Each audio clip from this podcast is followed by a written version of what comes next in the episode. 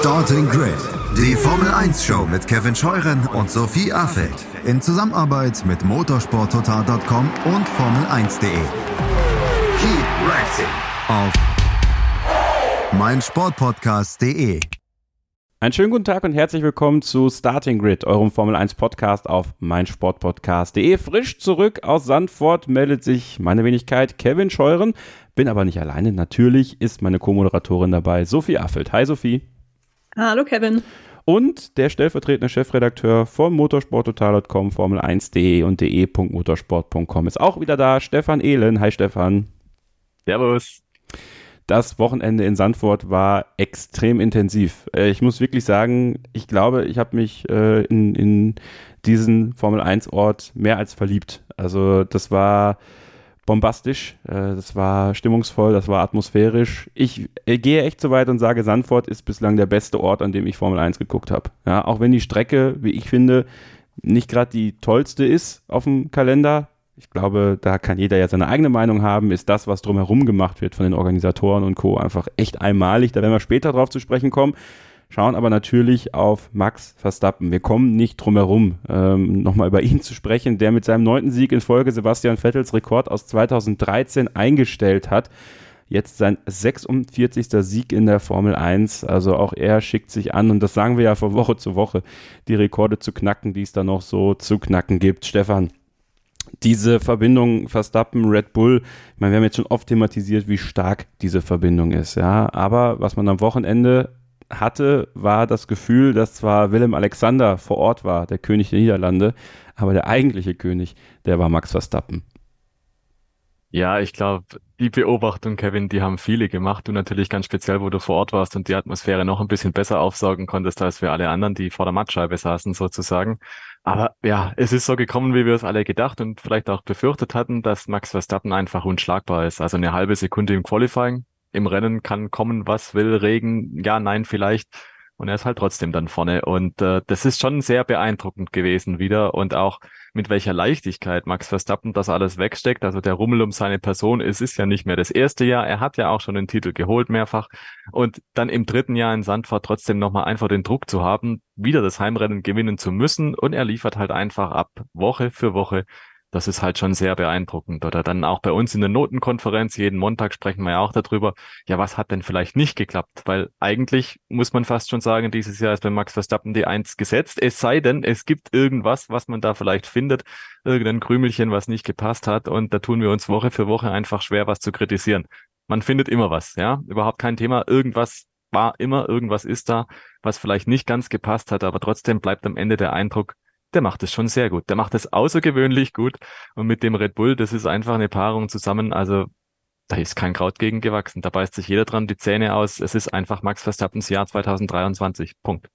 Ja, und die Frage ist ja tatsächlich, Sophie, äh, wird man den überhaupt noch schlagen können dieses Jahr? Denn wenn man so ein bisschen diese, ja, die Außenwirkung von Max Verstappen so aufsaugt, äh, wenn man mal so hautnah quasi an ihm dran sitzt in so einem Pressekonferenzraum, diese Selbstsicherheit, die er ausstrahlt und dieses Selbstverständnis auch, er ist der Beste, er ist unschlagbar. Äh, die anderen bekommen genau diese Frage gestellt. Ist Verstappen unschlagbar? Ich meine, was sollen die sagen? Ja, die müssen ja zumindest für ihre Sponsoren auch, die sie auf ihren Hemden tragen, zumindest sagen, ja klar, wollen wir angreifen, wollen wir ihn schlagen. Ähm, er sagte, sagt, nach Baku ist ein Schalter umge umgeklickt bei ihm, äh, bei Max Verstappen. Da fing seine Saison eigentlich so wirklich an ist eigentlich beängstigend, wenn die Saison da erst angefangen hat. Äh, dann ist sie ja jetzt im Grunde in ein paar Rennen erst auf dem Höhepunkt, oder? Ja. Ja, ich glaube, das hatte ich in der Halbzeitanalyse in der Tat schon angesprochen, diesen Punkt Baku auch, weil er ja auch ähm, nach Spa gesagt hat, ja, Baku, das war irgendwie der Punkt, ähm, das war eigentlich das in Anführungszeichen beste Rennen für mich, weil wir da am meisten einfach gelernt haben. Und äh, ich glaube, das, das war ja auch das letzte Rennen, was Sergio Perez gewonnen hat. Ja, und ab da äh, ja, gab es eigentlich überhaupt nichts mehr zu kritisieren. Also das, äh, ja, wirklich sehr, sehr besonders, muss man sagen. Ich finde, man hat das auch an vielen Aussagen gemerkt an diesem Wochenende, auch Fernando Alonso, der ja auch nach dem Rennen am Sonntag wirklich noch viele ähm, lobende Worte auch für Max Verstappen übrig hatte und äh, meinte, der kommt aktuell einfach ja, an die 100 Prozent eigentlich oder gibt eigentlich jedes Mal 100 Prozent, was einfach aktuell kein anderer Fahrer schafft, ob es jetzt ein Fernando Alonso ist, ob es ein Lewis Hamilton ist oder einer von der ähm, ja, jüngeren Garde auch, ist ähm, aktuell einfach keine Chance. Und wenn so ein Fernando Alonso das sagt, dann hat das, glaube ich, auch schon ein gewisses ähm, Gewicht, auch für Max Verstappen, glaube ich. Und äh, ob ihn noch jemand schlagen kann in diesem Jahr, also ich bleib nach wie vor dabei, wenn äh, da die Zuverlässigkeit vielleicht nicht einen Strich irgendwann durch die Rechnung macht, dann äh, glaube ich das nicht, auch wenn Fernando Alonso sich ja am Funk nach dem Rennen ziemlich sicher war, dass es ähm, eigentlich noch eine Möglichkeit geben muss, in diesem Jahr für Aston Martin Rennen zu gewinnen. Ähm, ich glaube, bei den anderen Autos ist es aktuell so streckenabhängig und da müssen eben diese Strecken, wo bestimmte Teams stark sind, eben auch noch genau zusammenkommen, ähm, mit einem Moment, wo eben die Zuverlässigkeit bei Red Bull oder bei Max Verstappen irgendwie nachlässt oder es irgendwie einen Crash gibt. Und ich glaube, dass diese beiden Faktoren zusammenkommen, das ist schon sehr, sehr unwahrscheinlich. Und ja, von daher einfach Hut ab auch wieder von, ähm, von diesem Wochenende. Und ich muss auch ganz ehrlich zugeben, ich bin inzwischen auch an dem Punkt, ich bin immer offen für andere Sieger, natürlich gerade in Saisons wie diesen, aber irgendwie würde ich es inzwischen auch schon gerne sehen, dieses äh, ja, historische Ereignis, dass er dann am Ende vielleicht oder dass Red Bull am Ende doch alle Rennen gewinnen kann diese Saison. Trotzdem, also klar, Stefan, du hast es ja gesagt, man findet immer ein bisschen was. Ne? Diese eine Szene mit Pierre Gasly. Ich glaube, das war im Grunde im Rennen die Szene von Max Verstappen, äh, dieses Rad-an-Rad-Duell durch die ersten drei Kurven, äh, wo ich ja dann Pierre Gasly auch in der Pressekonferenz nochmal drauf angesprochen habe und gefragt habe, du Pierre, also es wirkte halt schon, dass er sich ein bisschen weit rausgedrückt hat, da hochgedrückt hat in die Hurenholzbucht, wie äh, Ronald Fording, unser Kollege von motorsport.com Niederland, äh, so schön gesagt hat. Aber da gab es ja auch noch eine kleine Berührung in Kurve 1. Ähm, warst du überrascht, dass es da nicht zumindest mal eine Notierung der Stewards gab? Also Gasly wollte sich da ja nicht mehr drauf festlegen. Er sagt ja selber, ja, ich war fünf Sekunden von Max weg. Muss mal mit Fernando sprechen, was der mir zahlen würde, damit ich noch was sage, damit vielleicht Alonso noch ein bisschen näher ranrückt. Ähm, also mich hat es schon überrascht, dass man da nicht mal drauf geschaut hat. Ja, ich glaube, unterm Strich war es so, wie es Pierre Gasly auch selbst beschrieben hat. Es war hartes Racing, aber es war okay. Also für meine Begriffe, die kleine Berührung, die du angesprochen hast, die war ja schon Ausgangskurve eins. Also da hat man schon ein bisschen gesehen, da treffen sich zwei, die sind sich vielleicht nicht ganz so grün. Und es ging dann alles gut. Da hatte Verstappen auch Glück. Da hätte auch der Frontflügel oder die Endplatte links vorne zum Beispiel leicht einen Knick kriegen können. Kevin Magnussen wäre es passiert, ihm halt nicht. Und dann hat er halt in Kurve 2 direkt mal reingehalten ne? und damit im Prinzip auf der Innenseite schon klar gemacht, dass ihm dann die Kurve auch gehört. Und äh, es war ein typischer Max Verstappen, würde ich sagen. Ne? Dann lässt er sich halt nach außen tragen und der Gegner draußen verhungern. Ich finde sowas immer nicht so richtig schön. Ähm, es ist aber leider halt der Ton, der in der Formel 1 toleriert wird auch. Und er hat ihn da über die Auslaufzone rausgeschickt. Und ich glaube, das, was Gasly in seiner Antwort auch ein bisschen kritisiert hat, war dann, da ist es halt dann Farbe. Also da ist ja die Sponsorenlackierung dann oben drauf. Und äh, es war nass, das heißt, es ist rutschig. Es war also potenziell nicht ganz ungefährlich, dass er ihn da rausdrückt, weil da kann leicht dann das Auto eben ins Untersteuern geraten und dann zieht es den Gasly eben in die Bande rein und mindestens gelb, vielleicht sogar rot oder Safety Car oder was auch immer. Und Gasly wäre möglicherweise aus dem Rennen. Also es gibt auch den Randstein danach, da kommt dann Gras. Also man kann da auch auf andere Weise noch rausfliegen, wenn man da rausgedrängt wird. Also so ganz fein war es nicht, aber eben hartes Racing, wie man es von Verstappen gewohnt ist. Nein, mich hat's nicht überrascht. Äh, weder dass er das macht, weil er macht es halt, er ist halt nun mal der Platzhirsch da und der, Entschuldigung, scheißt sich da auch einfach nichts, er hält halt einfach rein, das ist halt sein Stil. Und die Sportkommissare, die werden sich gesagt haben, es ist jetzt nichts Dramatisches passiert, er hätte ihn so oder so gekriegt. Insofern, ja, der Gasly hat das Auto irgendwie noch auf der Strecke gehalten und keinen Schaden davon getragen, dann kann man, glaube ich, auch sagen, oh, Racing Incident. So wird es auch immer wieder gefordert. Ne? Also man hört auch immer wieder in den Kommentaren und äh, in den sozialen Netzwerken, die sollen die einfach fahren lassen, die sollen das auf der Strecke regeln. Das haben sie jetzt gemacht.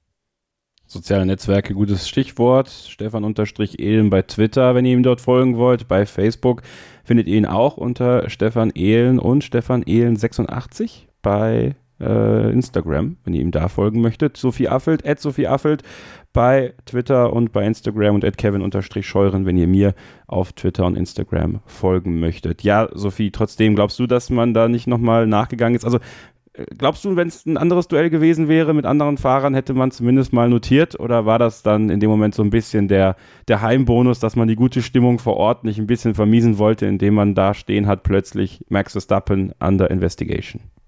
Ja, der Gedanke kommt natürlich auf. Ich glaube, das ist äh, völlig logisch. Einerseits dieses Heimspiel, andererseits dieser Rekord. Gut, ich glaube, der Rekord hatte in dem Moment eher äh, weniger oder eine untergeordnete Rolle gespielt auf jeden Fall. Ähm, aber letztendlich, das werden wir nie wissen. Ähm, ich glaube, das hat Stefan eben schon so ein bisschen angesprochen, wo ich echt immer das Gefühl habe, dass das eine größere Rolle spielt, egal bei welchem ähm, Zwischenfall und wer daran beteiligt ist. Es ist echt dieses, welche Auswirkungen hat das am Ende für den Fahrer? Auch wenn es ja immer wieder heißt, das Ergebnis soll eigentlich keine Rolle spielen. Und dennoch finde ich, hat man oft das äh, Gefühl, dass das am Ende des Tages doch nicht so ist. Ähm, vielleicht hat es auch nicht so richtig geholfen, dass Pierre Gassi sich auch nicht wirklich aufgeregt hat. Ich glaube, ähm, wenn das mehr so gewesen wäre, hätte man sich davon vielleicht auch noch ein bisschen mehr beeinflussen lassen. Auch wenn das natürlich auch nicht der Fall sein sollte. Aber ich glaube, in gewissermaßen ist es teilweise eben auch menschlich. Und ja, wir haben schon so oft hier auch im Podcast drüber diskutiert, ähm, über uneinheitliche äh, Untersuchungen und auch Strafengebung. Ich glaube, es ist nach wie vor extrem schwer, da irgendwie ähm, auf eine einheitliche Linie zu kommen. Und da möchte ich auch nach wie vor nicht in der Haut der ähm, Rennkommissare dann auch äh, stecken. Also ja, nicht einfach. Wir werden nicht wissen, ob es jetzt auch mit dem Heimrennen von Max Verstappen was zu tun hatte. Aber ja, der Gedanke ist mir natürlich auch gekommen. Das äh, kann ich jetzt auch nicht, äh, nicht leugnen.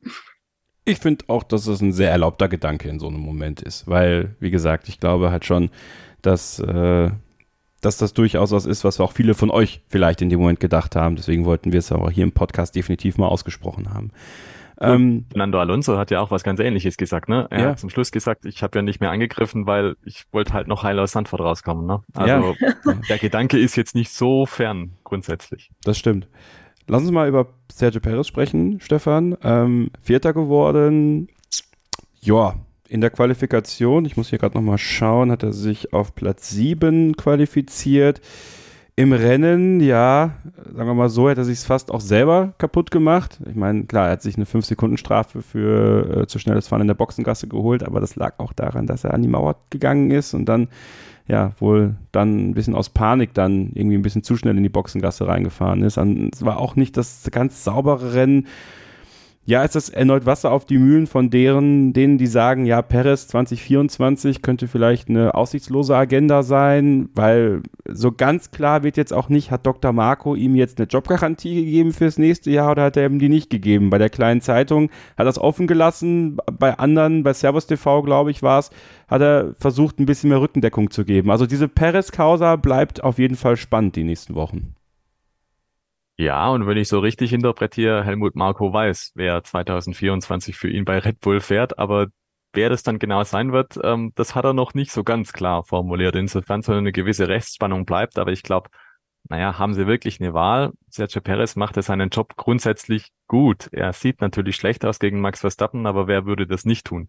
Also es gibt wahrscheinlich nur ein paar wenige Fahrer in der Formel 1 aktuell, die vielleicht das Potenzial hätten, im gleichen Material gegen Max Verstappen anzustinken. Und im Prinzip ist doch genau das die Situation, die Red Bull braucht. Max Verstappen, der braucht keinen Geleitschutz, der regelt das alles alleine, aber sie brauchen halt einen zweiten Fahrer, der solide Punkte macht, der dann dafür sorgt, dass Red Bull auch die Meisterschaft locker gewinnt. Das macht Max Verstappen im Zweifel auch allein ne, für die Konstrukteurswertung. Aber es geht ja auch darum, um den vollen Erfolg dann eben auch P2 in der Fahrerwertung den deckt Sergio Perez mit dem, was er da tut, auch wenn das nicht auf dem Niveau von Max Verstappen ist, aktuell ab. Insofern gibt es keinen Grund für Red Bull zu sagen, nee, das taugt uns nicht. Also Red Bull steht vor der erfolgreichsten Saison überhaupt in der Formel 1 Geschichte und vor der persönlich erfolgreichsten Saison auch. Stand jetzt ist man eins und zwei in der Fahrerweltmeisterschaft. Das hat Red Bull nicht geschafft mit äh, Sebastian Vettel und Mark Webber. Und wenn man es jetzt schaffen würde mit Max Verstappen und mit Sergio Perez, dann weiß ich nicht, dann gehen irgendwie die Argumente aus, ne? Dann kann man auch irgendwie schlecht sagen, größter Erfolg für das Team schlecht, schlechthin, ne? Aber den zweiten Fahrer, den kegeln wir jetzt raus, der dazu beigetragen hat, massiv, ähm, dass dieser Erfolg auch so eintritt. Und also sie müssten erstmal einen haben, der auf diesem Niveau diese Leistung so bringt und der gleichzeitig wenig Unruhe ins Team reinbringt. Wir haben ja letztes Jahr gesehen, da gab es ein bisschen Knatsch, es wurde ein bisschen gestritten hin und her. Dieses Jahr fliegen da auch vielleicht mal ein paar kleinere Zwischentöne hin und her, aber grundsätzlich ist man sich grün. Und auch das ist ja schon mal viel wert. Ne? Also Sergio Perez ist jetzt auch keiner, der groß aufbegehrt, sondern einer, der sich irgendwo auch in diese Rolle dann auch fügt zu Saisonbeginn. Ähm, das ist so ein bisschen das David Coulthard-Syndrom, der auch immer gesagt hat, ich kann Weltmeister werden. Natürlich kann jeder Weltmeister werden zu Saisonbeginn. Die Realität äh, sieht dann relativ schnell relativ anders aus. Aber ganz grundsätzlich knirscht's da einfach nicht, sondern das passt eigentlich so. Und deswegen glaube ich, Red Bull wäre eigentlich blöd, sie würden was ändern. Trotzdem müssen wir nochmal über das Rennen sprechen. Sophie, dann äh, darfst du das jetzt übernehmen, während wenn Stefan die Zukunftsaussichten von Sergio Perez gesprochen hat, schon mal kurz in die Vergangenheit. Ähm, also persönlich kann er nicht so ganz damit zufrieden sein, dass er nur auf Platz 4 reingekommen ist, oder? nee, ähm, definitiv nicht. Wobei ich ehrlicherweise auch fand, das ähm, hat schon am Samstag mal wieder angefangen. Das ist ja irgendwie auch das alte leidige Thema, das Qualifying. Haben wir inzwischen gemerkt, dass es jetzt nicht zwingend seine Stärke ist. Platz 7 ist für sich schon zu wenig. Und wenn man dann sieht, 1,3 Sekunden ist ja wirklich, äh, ja, schon Wahnsinn. Und ich habe auch eine Statistik gelesen. Ähm, ich glaube, Alex Albin hat ihn jetzt von 13 Qualifyings sechsmal geschlagen. Das fand ich auch irgendwie relativ äh, krass. Klar, auch mal ein paar Zwischenstände irgendwie dabei gewesen und ja, auch viel in dieser Phase gewesen, wo ähm, Perez natürlich nicht viel gerissen hat im Qualifying. Aber ja, fand ich trotzdem erstaunlich und Generell ist er auch nicht der stärkste Fahrer, glaube ich, wenn es äh, nass ist. Das hat man auch an diesem Wochenende wieder ein bisschen gesehen. Ich glaube, das Einzige, was man wirklich sehr positiv hervorheben kann, ist eben diese Entscheidung in der ersten Runde. Das war ja eh eigentlich das große Thema des Grand Prix am Sonntag äh, mit der Strategie, dass er da eben entschieden hat, okay, ich komme jetzt rein direkt nach Runde eins, was ihn ja eben auch überhaupt, überhaupt die Möglichkeit gegeben hat, um Podium zu kämpfen in dem Moment. Also das war ja wirklich richtig, aber er hat es dann eben, du hast, glaube ich, am Anfang schon angesprochen, auch selbst wieder kaputt gemacht. Ähm, erst äh, dadurch, dass äh, Verstappen ihn mit dem Undercut überholt hat. Klar, das ist jetzt äh, an sich natürlich nicht sein Ding gewesen. Ähm, andererseits muss man sich aber auch fragen, wieso hatte Verstappen überhaupt die Möglichkeit, äh, diesen Undercut gegen ihn durchzuführen ähm, und auch zu gewinnen? Weil er hatte ja, ich glaube, ungefähr 14 Sekunden Vorsprung mal eine Zeit lang auf ihn und äh, das wäre natürlich nicht gut gegangen, aber am Ende war es eben nach ein paar Runden schon so wenig, dass es eben ging. Also auch das ähm, war, finde ich, zum gewissen Teil sein Ding. Und ja, dann ähm, hat es ja auch jeder vermutlich ähm, gesehen, der das Rennen am Sonntag geguckt hat ähm, diesen ähm, ja, ähm, Kuss mit der Boxenmauer, ähm, der natürlich nicht geholfen hat.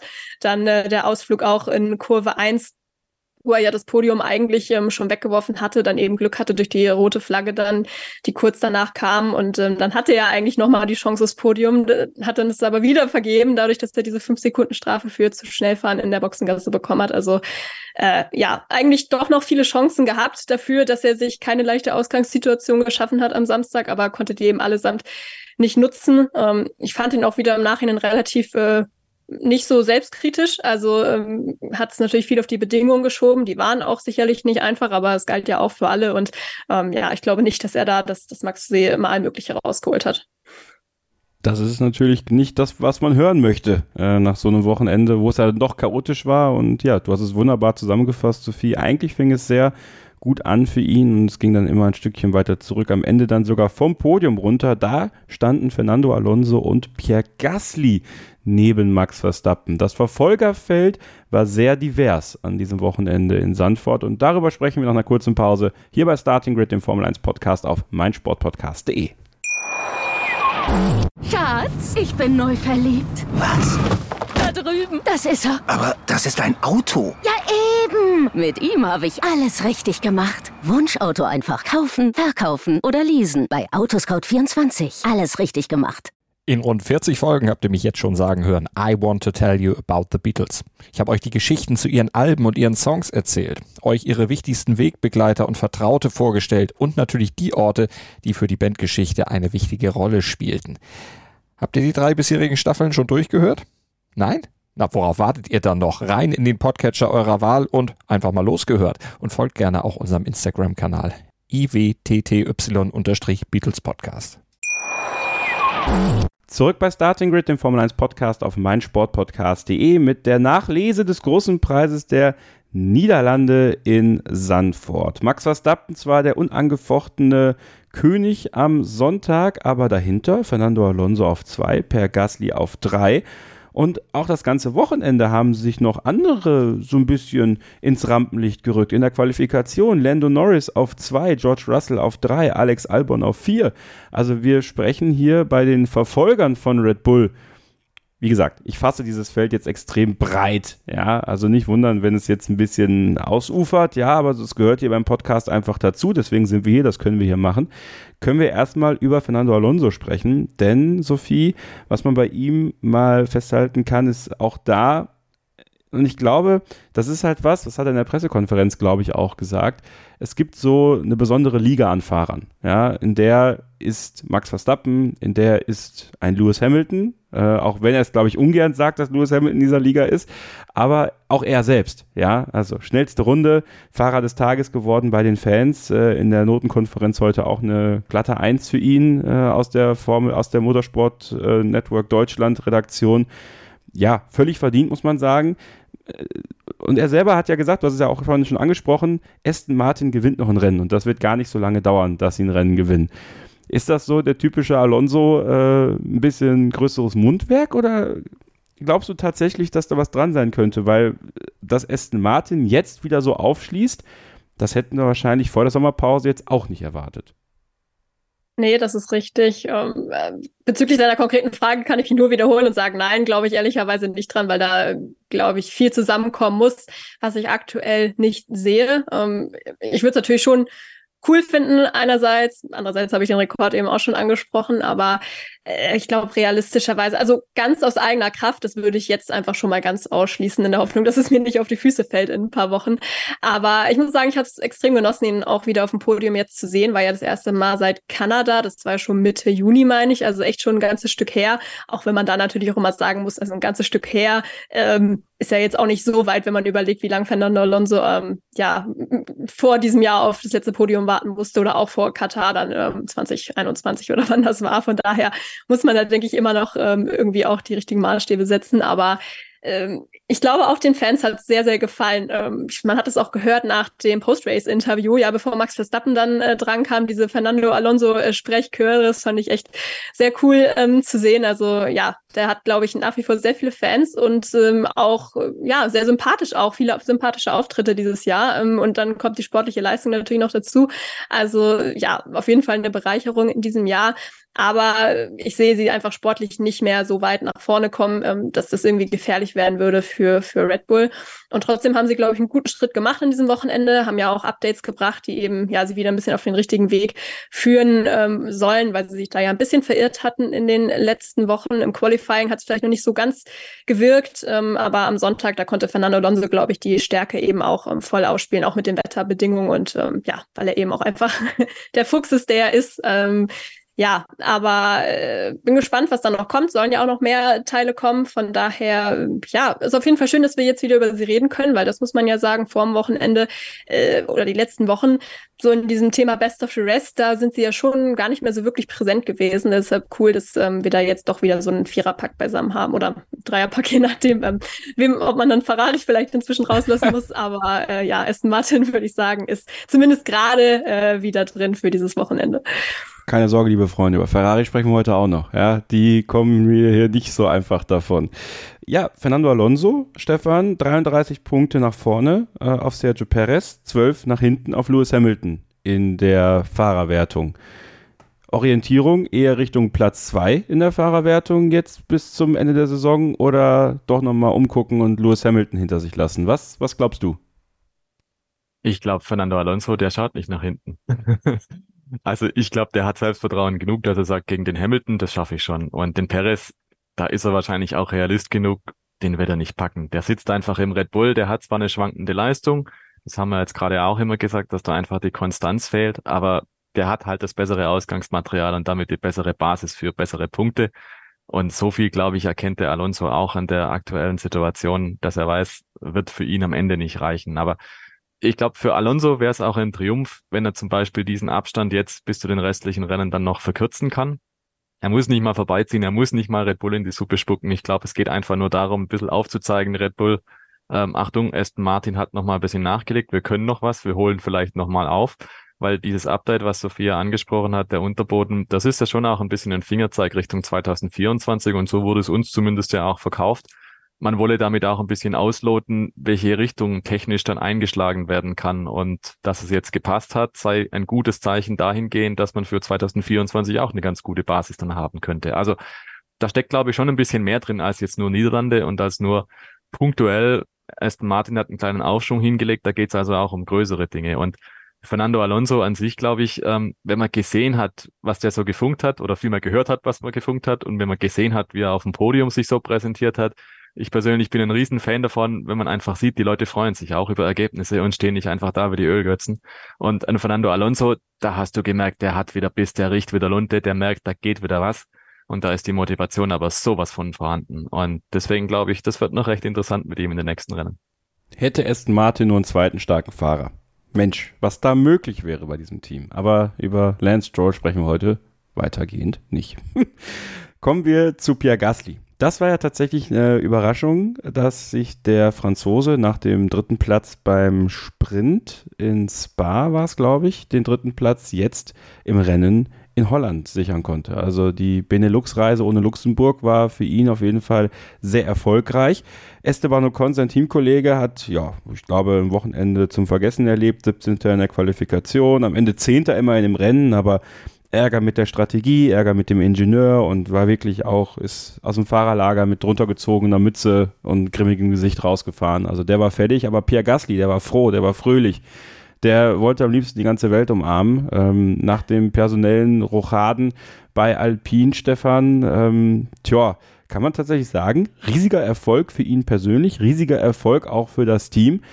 Und jetzt vielleicht die Chance, vielleicht aus diesem Chaos, was sich da entwickelt hat seit Spa, sogar eine gewisse Einigkeit zu bilden, die dem Team weiterhelfen kann, eben weil es jetzt mal nicht darum geht, einen Plan zu haben, aller fünf Jahre und 100 Rennen, sondern einfach mal Race by Race? Man würde es wahrscheinlich Alpine wünschen, ne? Aber wenn wir mal ein paar Wochen zurückgehen, da war der dritte Platz von Esteban Ocon in Monaco und der kam auch kurz nachdem da dieses große Theater war, dieser Crash in Melbourne, diese Wutrede von Laurent Rossi. Und da hat man auch gesagt, so, jetzt wird sich die ganze Sache ein bisschen setzen, jetzt wird's ruhiger, jetzt wird alles stabiler, jetzt hat man mal dieses Erfolgserlebnis, das schweißt die Mannschaft nochmal zusammen und ja, ähm, hat so halb geklappt, glaube ich, kann man dann im Fazit sagen. Deswegen würde ich jetzt noch nicht davon sprechen wollen, dass das jetzt hier die ganz große Lösung ist für Alpine. Und man darf, glaube ich, auch einfach nicht vergessen, das hat jetzt schon gepasst. Er hat diesen dritten Platz durchgekriegt, aber da waren natürlich auch Umstände dabei, ne? Nämlich, dass er den richtigen Riecher gehabt hat. Den hat er definitiv gehabt. Er hat gesagt, ich muss sofort rein an die Box, ich muss die Reifen wechseln ganz am Anfang. Ich brauche Intermediates, das war goldrichtig, das war super. Und er hat das Auto natürlich auch dann da vorne gehalten. Und ein bisschen profitiert von den Umständen hat er natürlich dann auch, ähm, weil eben der Perez dann die Strafe gekriegt hat, ne? weil ansonsten wäre es mit dem Podium auch Essig gewesen. Insofern sieht das Ergebnis insgesamt besser aus, als es geworden wäre. Wir dürfen auch nicht vergessen, dass das Qualifying mies war bei ihm. Ähm, aber nichtsdestotrotz, er hat es ins Ziel gebracht und Motorsport ist Ergebnissport, darauf kommt es an, was am Ende dran steht und es steht bei ihm die drei, das ist aller Ehren wert man darf auch nicht vergessen, ich glaube gerade im Team, wenn zwei französische Fahrer gegeneinander fahren oder generell zwei Fahrer aus dem gleichen Land, noch dazu fürs Heimatteam ähm, aus Frankreich, dann ist da schon auch ein bisschen sehr Ehrgeiz dabei. Und in seinem Fall, er hat jetzt den Teamkollegen überholt in der Fahrerweltmeisterschaft als der Neuling im Team. Ich glaube, das ist für ihn persönlich sogar noch wertvoller, einfach dieses Zwischenmomentum zu haben, angekommen zu sein, das Siegel zu haben. Ich war jetzt auch auf dem Podium, jetzt funktioniert's weil je länger die Saison dann dauert, will man doch auch irgendwo was vorweisen können und sagen können, hey, es, es tut sich was, wir wachsen zusammen. Das sind genau die Vokabeln, die er verwendet hat nach dem Rennen zum Beispiel. Also ich glaube, er persönlich weiß das durchaus auszuschlachten, in Anführungszeichen, diese Situation, weil er hat dem Ocon, glaube ich, auch einen gewissen Denkzettel jetzt verpasst. Für ihn persönlich ist das super. Für Alpine, ob daraus jetzt ein großer Trend entstehen kann, ach, irgendwie denkt man seit 2016, als das Team noch Renault hieß und einen Fünfjahresplan aufgestellt hat, da geht jetzt mal richtig was voran und nach dem ersten Podium, das ist jetzt die Initialzündung. Einzig, mir fehlt der Glaube, weil die Vergangenheit hat uns immer bewiesen, da passt Größeres nicht. Aber ich finde das, was, was Stefan da gesagt hat, Sophie, alleine in diesem Teamduell gegen Esteban Ocon, wir erinnern uns wirklich an diesen Crash in, in Melbourne und den ganzen Aufbau, den die beiden ja auch untereinander irgendwo haben. Ähm, die Geschichte, die die beiden haben, logischerweise auch. Ja, und auch da beginnt natürlich irgendwo, wenn man bedenkt, was vertraglich in den nächsten Jahren los ist, auch, ja, so ein bisschen auch das politische Stühle rücken jetzt in der nächsten Zeit, auch mit der neuen Teamführung. Da will man natürlich schon auf sich aufmerksam machen und schon mal klar machen, wer da jetzt der ist, der das Heft in der Hand hat. Witzig dabei ist, dass Esteban Ocon am Donnerstag in seiner Medienrunde gefragt worden ist, ob er jetzt die Rolle des Teamleaders so angenommen hat, weil Gasly ist der Neue und er ist der, der schon jahrelang da ist und Ocon sagte darauf, naja, also meine Rolle hat sich nie geändert. Ich war immer der, der hier im Team äh, mit angeführt hat und, und äh, mit den Leuten gearbeitet hat und halt gesagt hat, okay, wir bringen das hier nach vorne. Das ist auch eine interessante Aussage, ne? wenn da vor allem Fernando Alonso sein Teamkollege war. Also, wie wichtig könnte dieser dritte Platz für Esteban Ocon, äh, für Pierre Gasly im Zweikampf mit Esteban Ocon innerhalb des Teams noch werden?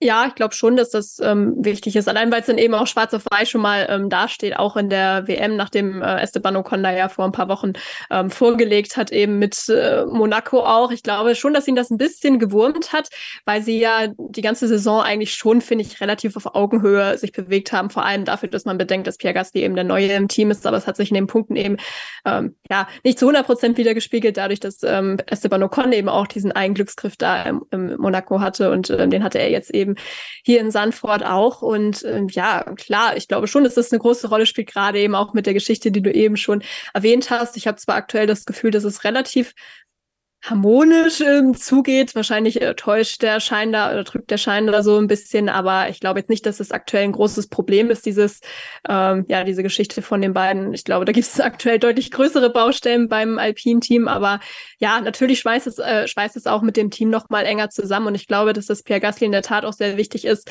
Ähm, das hat Laurent Rossi, glaube ich, auch vor einigen Monaten schon gesagt, auch als er neu ins Team kam, der sofort auch ähm, nach Viri gegangen, hat da jedem gefühlt persönlich Hallo gesagt, weil es ihm auch ganz wichtig war, diese Connection dann eben auch aufzubauen. Und ähm, das braucht man, glaube ich, auch, um die bestmöglichen Ergebnisse zu erzielen. Und ich weiß nicht, ob es jetzt darum geht, auch so eine Art Teamleaderrolle ähm, da einzunehmen, weil ähm, ich glaube, irgendwie in diesem Team wird es nicht so richtig einen Teamleader geben, ehrlicherweise. Ich sehe aber auch Esteban Ocon nicht als Teamleader, auch wenn er das ähm, dann vielleicht aktuell so sieht, selbst wenn er jetzt der Erfahrene im Team ist. Ich habe das Gefühl, dass, ja, dass die sich das aktuell schon ganz gut ähm, teilen. Aber klar, in der Zukunft wird es auf jeden Fall sehr, sehr spannend, ob sich da jemand deutlicher durchsetzen kann, als es jetzt aktuell der Fall ist, weil es ist jetzt gerade keine akute Gefahr da, aber klar, auch Alpine hat ein paar Junioren ähm, im Hintergrund. Victor Martins, der diesem Jahr überraschend als äh, Formel 2 Rookie ähm, doch äh, ganz gut dabei war mit einigen ähm, Ausrutschern, aber trotzdem echt eine gute Performance gezeigt hat. Also es könnte natürlich in der Zukunft nochmal relevant äh, werden, auch ähm, als französische Konkurrenz, sage ich mal, innerhalb des Teams. Ähm, ist jetzt aktuell, glaube ich, noch kein Thema, aber klar, äh, muss man da auch weiterdenken und bin gespannt, ob das jetzt, äh, ob er das irgendwie auch mitnehmen kann jetzt in die nächsten Wochen, aber da würde ich mich auch Stefan anschließen. Ich glaube, das wird schon schwer, das äh, nochmal zu reproduzieren. Ähm, da war schon auch viel Umstand dabei, aber ja, wird auf jeden Fall spannend äh, oder eins der spannenderen Teamduelle auch, ähm, das noch zu beobachten gibt in den kommenden Monaten nicht reproduzieren konnte McLaren die Rennergebnisse der letzten Wochen an diesem Wochenende. In der Qualifikation Lando Norris mit einem ja fast schon Pole-verdächtigen äh, Auftreten, ja, bis dann ja, leider es nicht geklappt hat und Max Verstappen sich die Pole Position sichern konnte. Norris dann auf zwei.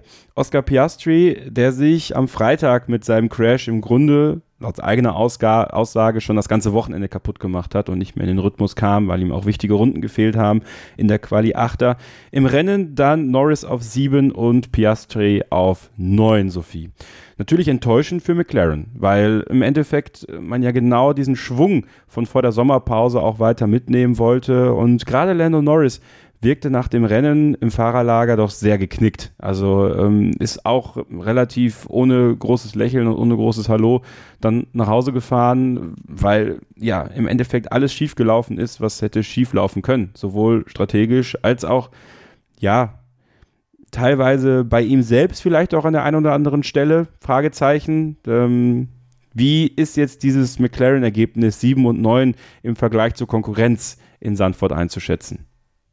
Ja, schon ein bisschen schade. Ähm, ich habe sie auch als Best of the Rest getippt, weil ich auch wirklich optimistisch war. Und auch Samstag dachte ich mir, jo, das geht wirklich gut auf bislang, ähm, weil ich eben auch dachte, ja, es ist eine, es sind kühlere Temperaturen, Regen angesagt, High Downforce Strecke, also eigentlich schon vieles, was ähm, dem Auto auch wirklich gut liegen sollte. Und am Samstag hat es ja auch ganz gut funktioniert. man muss sagen, auch Oscar Piastri, ja, der war jetzt ergebnistechnisch schon relativ deutlich hinter Lando Norris in diesem Wochenende. Ich glaube, dass das seine Performance im Vergleich zu Norris aber nicht so ganz ganz ähm, wiedergibt, weil ich glaube, wenn er jetzt im Qualifying die letzte Runde da besser zusammenbekommen hätte, dann hätte das vielleicht, ähm, ich glaube schon, dass Norris vorne, vorne gewesen wäre, aber vielleicht nicht ähm, ja, mit dem gleichen Abstand, wie es jetzt ähm, eben der Fall ist.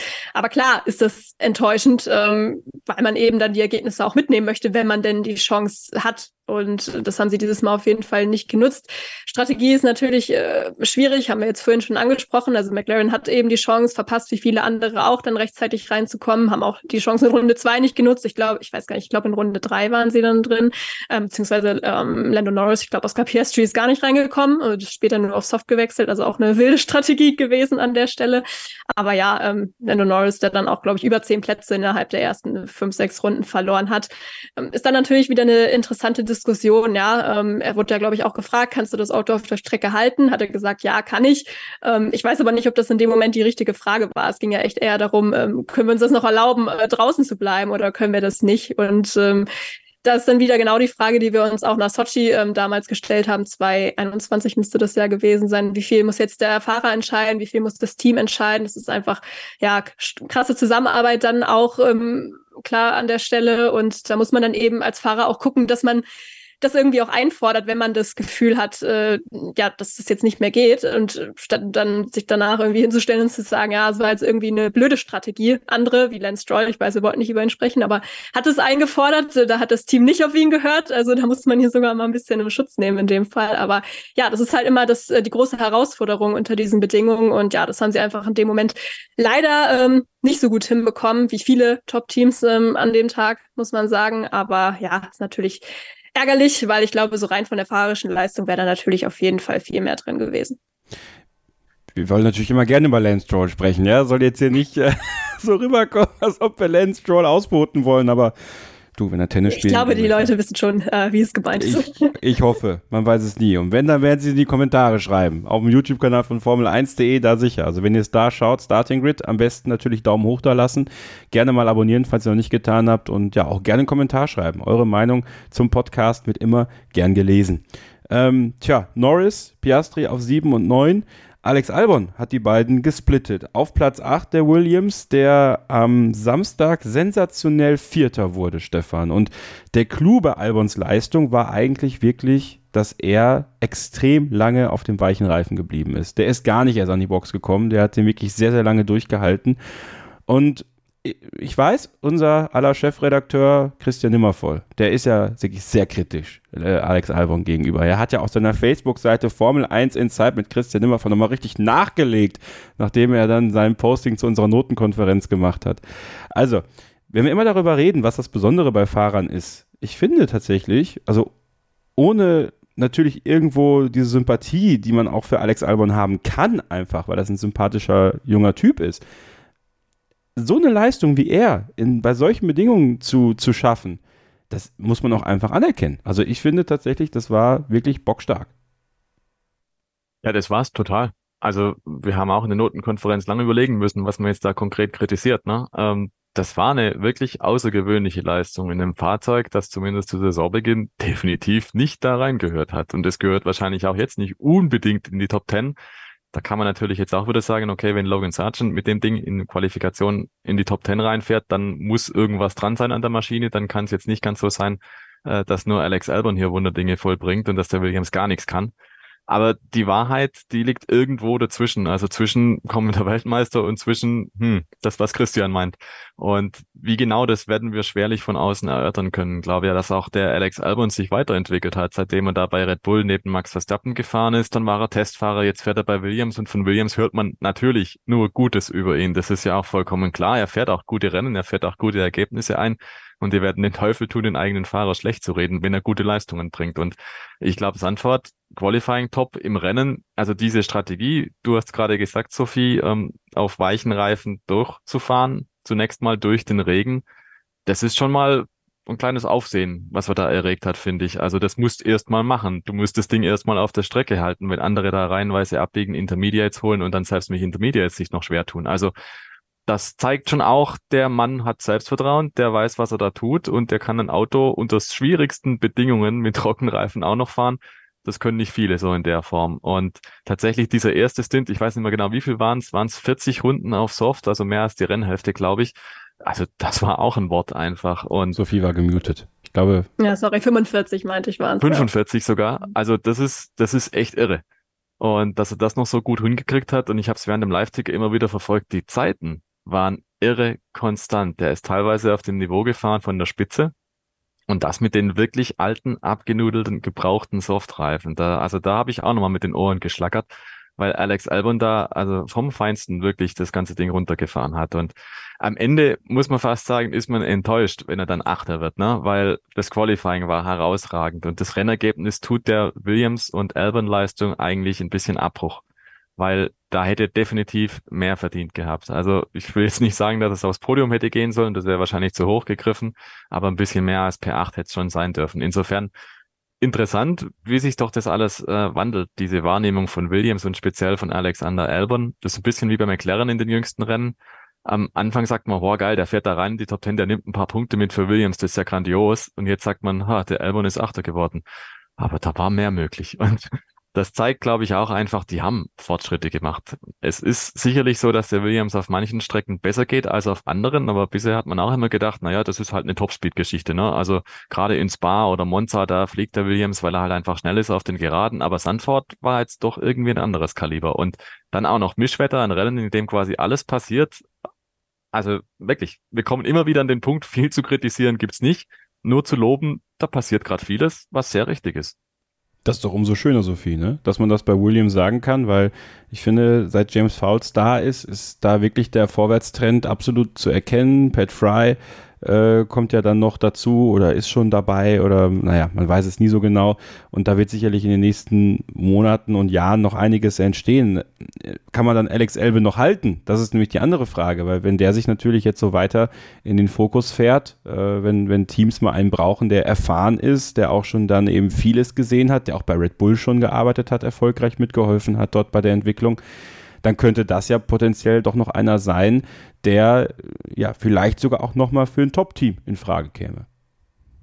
Ja, haben wir letzte Woche schon so ein bisschen drüber gesprochen, als ich ihn spontan so für Ferrari so ein bisschen reingeworfen habe, äh, was Stefan ja nicht ganz so gesehen hat. Aber äh, wer weiß, was in, in ein, zwei Jahren ist, ja, wenn, wenn er weiter so performt, das ist natürlich vielleicht auch erstmal eine, eine Grundvoraussetzung. Also ich glaube, nächstes Jahr ist alles klar. Sein Vertrag läuft ja auch noch bei Williams, aber 2025 ja, ist es eben die große Frage. Ich kann mir schon vorstellen, dass das ein oder andere auch ähm, ja, Team weiter vorne durchaus Interesse an ihm hätte. Ähm, oder auch im Mittelfeld, da vielleicht ist Nummer eins Fahrer, beim Top-Team vielleicht dann ja eine sichere Nummer zwei, auf die man ähm, ja setzen kann. Und ja, ähm, ich glaube, es wird echt, echt schwer. Er hat jetzt, äh, wurde ja auch kürzlich dazu befragt, glaube ich. Ich weiß ehrlicherweise gar nicht mehr von, von wem das war, aber ähm, wo er auch gesagt hat, er plant eigentlich erstmal bei Williams zu bleiben, solange er sieht, dass Williams Fortschritte macht. Und ich traue Williams das auch schon zu, dass sie die nächsten Jahre auch konstant weiter Fortschritte machen können. Trotzdem ist natürlich die Frage, geht es schnell genug? Weil irgendwie vergisst man, glaube ich, auch, dass Alex Albin dann doch schon, ich meine, 27 ist, äh, wenn ich mich nicht täusche, 27 oder 28, was ja irgendwie jetzt so das, das beste Rennfahreralter ist. Ähm, aber auch er kann sich jetzt natürlich nicht mehr erlauben, jetzt noch fünf Jahre bei Williams zu fahren, weil ich glaube, dann ist der Zug wahrscheinlich doch irgendwann abgefahren. Also ähm, ja, ich glaube schon, dass man sich da Gedanken drüber machen muss und dementsprechend dann jetzt auch beim zweiten Fahrer ähm, ich weiß nicht, ob wir den, über den gleich auch noch sprechen, aber sich auch Gedanken machen muss, äh, eben auch mit Blick darauf, ob man Alex Albon halten kann oder nicht, weil es natürlich schon gut wäre, wenn man auch in Zukunft einen Fahrer hat, der ja stabile Leistung bringt, der ein Team auch führen kann und eben vielleicht auch einen jüngeren Fahrer, die Williams ja traditionell doch oft irgendwie auch hat, ähm, ja auch unterstützen kann. Und ähm, ja, da bin ich sehr gespannt drauf, wie sie das, das anstellen. Vielleicht machen sie auch doch selbst genug, ähm, um, um ihn halten zu können. Ich traue James Wowles da auf jeden Fall viel zu. Mein Eindruck ist bislang sehr gut von ihm, aber ich glaube, ähm, ja, manches liegt einfach in der Sache der Natur, dass es eben nicht schneller geht, als es dann eben gehen kann. Und äh, ja, da werden wir dann, denke ich mal, nächstes Jahr zu dieser Zeit dann wahrscheinlich viel drüber sprechen, wenn Alex Albon so weitermacht, wie er aktuell performt. Über seinen Teamkollegen Logan Sargent werden wir sprechen, aber im übernächsten Take. Denn im nächsten sprechen wir über Ferrari und Mercedes. Ferrari und Ferrari wollte ich sagen. Aber nein, Ferrari und Mercedes, eigentlich ja auch Verfolger von Red Bull, aber dann wiederum so mit sich selbst beschäftigt, dass sie dann doch keine wirkliche Rolle gespielt haben im Kampf um den Best of the Rest an diesem Wochenende. Also bleibt dran, hier bei Starting Grid, dem Formel 1 Podcast auf meinsportpodcast.de. Schatz, ich bin neu verliebt. Was? Da drüben. Das ist er. Aber das ist ein Auto. Ja, eben. Mit ihm habe ich alles richtig gemacht. Wunschauto einfach kaufen, verkaufen oder leasen. Bei Autoscout24. Alles richtig gemacht. Zurück bei Starting Grid, dem Formel 1 Podcast auf meinsportpodcast.de. Sophie Affelt, der stellvertretende Chefredakteur von Formel1.de, de.motorsport.com und motorsporttotal.com, äh, Stefan Ehlen und ich, Kevin Scheuren. Wir machen hier die Analyse des großen Preises der Niederlande in Sanford und ja, in den Livestreams haben wir sie ja, die Kategorie Ayayay Ferrari. So, und äh, nochmal, also ich will diese Kategorie gar nicht haben. Ich möchte sie nicht haben, aber wenn man echt jedes Wochenende was hinbekommt, das, worüber man reden kann, dann, dann fragt man sich halt schon so, muss das sein? Aber ganz offenbar gehört es einfach aktuell zum Leben bei Ferrari dazu. Diesmal, ja, Stefan, waren es wieder so ein paar Sachen, die da passiert sind, wieder ein Boxenfunk, wo hin und her diskutiert worden ist, dann der Stop von Charles Leclerc, wo die Reifen nicht da waren, wo man aber sagen muss, Charles Leclerc hat natürlich einen, den, den Call gemacht und gesagt, nee, komm, wir müssen rein. Äh, vielleicht ein bisschen spät, aber jedenfalls dann da gewesen und leider die Reifen nicht da gewesen. Dann war die Pace von Leclerc ein bisschen besser, aber ein Unterbodenschaden hat es dann komplett verhindert. Und Carlos Sainz ja, ich möchte nicht sagen, dass unterm Radar gefahren irgendwie, aber dass der Fünfter geworden ist, ist so ein bisschen untergegangen, weil ähm, ja man einfach von ihm nicht viel gesehen hat, wird wie immer eigentlich wenig eingeblendet. Das, das scheint wohl wieder weiter so zu geben bei ihm sein Glück. Nein, Spaß beiseite. Probleme bei Ferrari, auch an diesem Wochenende, Stefan, das müssen sie abstellen, auch mit Hinblick auf das kommende Wochenende in Monza. Ja, also Du hast schon recht. Es ist eigentlich fast schon unangenehm, dass man dann jede Woche drüber sprechen muss, was wieder schiefgelaufen ist. Aber in dem Fall, also die Reifengeschichte ist halt so Classic Ferrari. Ne? Das hat man schon in den 90ern so gesehen. Äh, Eddie Irvine weiß, wovon wir sprechen. Unter anderem. Und dass das halt immer wieder auftritt, ist halt schon Panne maximal. Und jetzt in diesem Fall, also es hat ja schon geregnet in der Startaufstellung. Zumindest kamen da die ersten Tropfen runter. Also selbst wenn Charles Leclerc sagt, ich mache das jetzt, ich komme rein, der hat es dann definitiv kurzfristig angekündigt, ja. Aber so als Team könnte man in der Theorie so ein paar Reifen schon mal bereitlegen. Also wenn man sich da einig wäre, dass irgendeiner halt den Ton angibt und sagt, Freunde, da kommen Tropfen, das könnte bedeuten, wir müssen möglicherweise Reifen wechseln. Man muss ja auch immer damit rechnen, zumindest wenn man Haas-Teamchef ist, dass man einen Frontflügel wechseln muss nach der ersten Runde. Genauso könnte man einfach auch bereit sein und sagen, Freunde, ne, es könnte passieren, dass wir jetzt Reifen wechseln oder dass wir definitiv an die Box kommen, dass da vielleicht irgendwas gemacht werden muss. Man könnte sich vorbereiten. Also das unterstelle ich einfach mal, dass man da vielleicht nicht auf der Höhe der Zeit war, dass Ferrari dann nicht vielleicht clever genug war. Und ja, es sind wieder individuelle Fehler passiert. Charles Leclerc hat ja auch im Qualifying nach Q1 ziemlich geschimpft wie ein Rohrspatz am Funk und hat gesagt, Freunde, konzentriert euch endlich mal. Wir müssen auf den Verkehr achten, wir müssen unsere Reifenstrategie hinkriegen, wir müssen das auf den Punkt bringen, weil ansonsten sind wir raus in Q2. Und das ist schon resignativ bis, ich weiß nicht, also Motivationsverlust kann man vielleicht auch schon fast unterstellen, weil da hat man irgendwie das Gefühl, er bettelt drum. Er bettelt drum am Funk, Leute, zieht doch mit, seid bei mir, geht mit mir mit. Und auf der anderen Seite ist dann Charles Leclerc, der dann das Auto im Qualifying wegwirft in Q3. Ne? Also da, da passt irgendwie gerade das eine nicht so zum anderen. Der Fahrer oder beide Fahrer haben nicht so das Vertrauen, dass das Team voll auf der Höhe agiert. Und die Fahrer wiederum die müssen irgendwas umsetzen, umsetzen mit der Kiste, die halt vielleicht auch nicht auf der Höhe ist. Also, dass es da einfach in so vielen Ecken und Enden nicht funktionieren kann, das ist, glaube ich, offensichtlich. Und Sandford war mal wieder ein Beispiel davon, dass es halt an allen Ecken und Enden irgendwie was fehlt. Und ich glaube, solange Ferrari da nicht es schafft, eine Sache auf Schiene zu kriegen, solange wird es da immer hin und her haken. Und das ist das ganz große Problem, dass halt das Auto nicht gut ist, dass die Fahrer irgendwie zwischen den Stühlen hängen. Du hast gerade gesagt, Carlos Sainz hatte eigentlich ein vernünftiges Wochenende.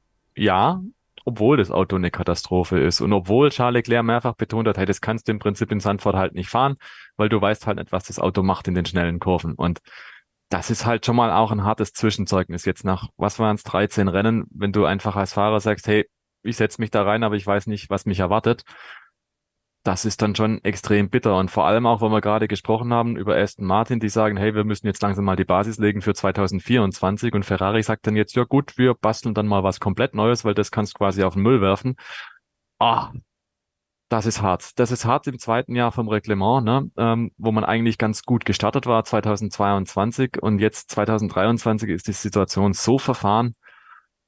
Ah, also ich tue mich da ehrlich gesagt schwer, irgendwie zu sehen, was dann jetzt positiv gelaufen ist, weil einfach jedes Wochenende neue Nackenschläge kommen und technischer und fahrerischer Natur und auch Das ist das anhaltende Problem bei Ferrari. Es ist immer noch nicht so richtig klar, ist jetzt da eine Führungsstärke vorhanden oder ist es nach wie vor eine Führungsschwäche? Man hat früher immer geschimpft über Binotto, ne? Der, der greift nicht durch, der lässt die alle machen, der lässt die so vor sich hinwursteln. Jetzt ist Frederik Vasseur da, ein harter Hund, so kennt man ihn zumindest, ne? Den Ruf hat er, dass er da auch strukturiert und klar vorgeht, aber irgendwie, ich bin mir nicht sicher, ob die Ansagen kommen, die wir uns alle vorstellen, dass kommen sollten. Und dementsprechend, Ferrari dümpelt irgendwie halt so dahin. Und Carlos Sainz, Smooth Operator, der er ist, hat tatsächlich in Sandford das Beste draus gemacht. Das muss man tatsächlich auch mal anerkennen. Das war okay. Es war nicht überfliegermäßig, aber es war okay. Ja, aber trotzdem, ich finde, also der Punkt, äh, du hast ihn wunderbar gelegt, das mit der Führungsstärke oder Führungsschwäche, da muss man auch Fred Vasseur mit ins Boot holen. Also ähm, die Pressekonferenz am Donnerstag hat äh, viele Journalistenkollegen im Presseraum doch arg erschüttert, als Carlos Sainz davon sprach, dass man gut darin ist, zu versuchen zu verstehen, was mit dem Auto da ist. Und David Croft hat nochmal wirklich fast schon erstaunt nachgefragt, wie? Also äh, gut im Versuchen oder gut im Verstehen? Ja, und genau das ist das Problem. Denn dann gibt man so ein paar kritische Fragen auch mal an Fred Vasseur weiter. Das habe ich dann äh, mit übernommen mit ein paar anderen Kollegen. Und der watscht ja alles ab. Ja, also der versucht ja wirklich, sich durch alle Fragen durchzuwinden, wie es geht. Er sagt, man soll aufhören, diesen Witz zu verbreiten, dass am Boxenfunk äh, diskutiert wird. Das, das ist schon alles richtig so. Ähm, dann möchte man die, äh, möchte man sich nicht in die Karten schauen lassen, was man denn für 24 plant. Gut, das kann man noch verstehen, finde ich, dass man da nicht sagt, äh, was man da machen möchte.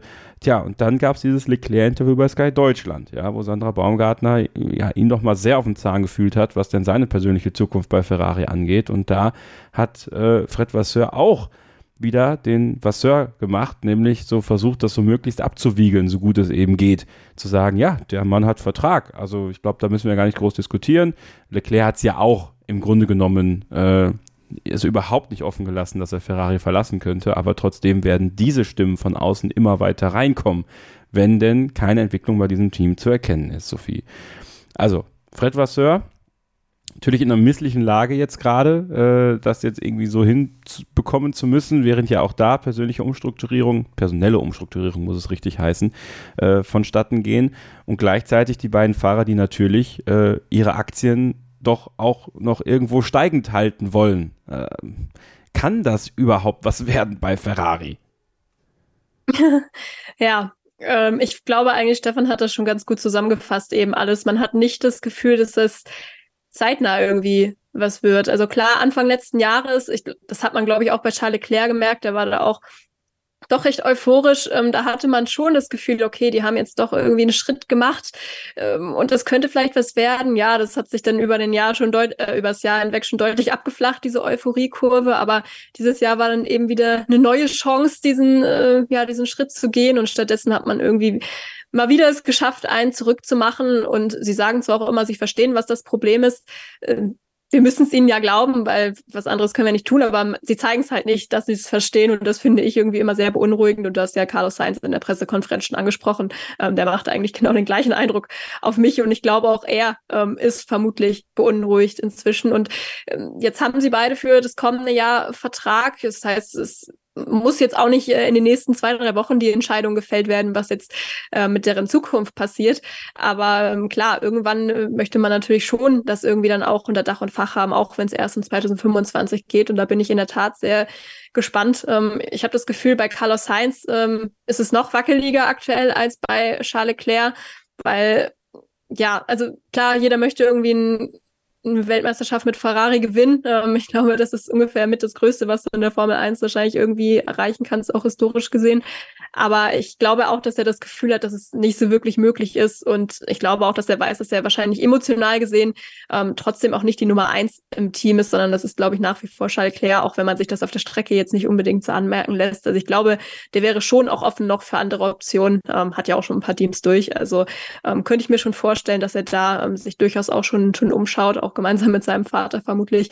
Und bei Charles Leclerc, ja, der betont ja auch immer, immer wieder, dass er klar Weltmeister werden will, aber er will eigentlich vor allem Weltmeister mit Ferrari werden. Der ist da emotional so involviert und deswegen glaube ich eben aktuell auch, dass ich, dass er trotzdem eventuell noch ähm, mehr Jahre ranhängt, vielleicht nicht gleich drei auf einmal oder so, aber ich könnte mir schon vorstellen, dass er verlängert, weil eben dieses emotionale Band irgendwie, glaube ich, doch noch an zu vielen Fäden hängt, so dass es eben noch nicht äh, zerreißt. Ich glaube, da muss es oder müsste es schon immer so einen richtig großen, ähm, ja, richtig großen Streitpunkt geben, dass es irgendwie äh, zerfällt, weil aktuell glaube ich, wie gesagt, dass er da emotional einfach noch zu ähm, involviert ist. Aber ähm, klar, äh, muss man auch gucken, wartet man jetzt ab und guckt, was seine Optionen sind oder ähm, macht er es vielleicht doch schon äh, vorzeitig fest, um vielleicht auch das Team irgendwie zu motivieren. Aber ja, Motivation hin oder her, ähm, ich glaube, wenn wir dann auch wieder bei Fred Vasseur dann, dann ankommen am Ende des Tages. Ich glaube, aktuell ist Ferrari eben noch keine Organisation, die eben solche Leistungen ermöglicht, die es, äh, ja, ähm, die dann WM-Titel ins Haus bringt.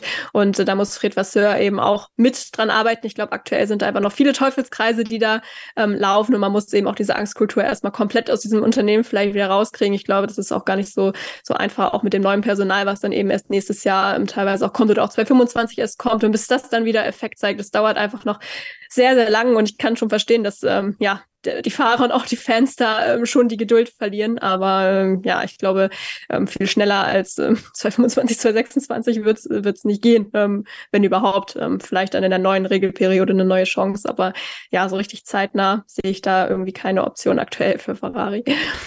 Jetzt wird man den Monster erstmal äh, mit einer Sonderlackierung fahren. Also vermutlich, wenn ihr diesen Podcast hört, am, am Dienstag oder sowas, wird das bestimmt schon veröffentlicht sein. Die, die Rennoveralls und die, die Promo-T-Shirts hat man ja schon veröffentlicht. Es wirkt zumindest so.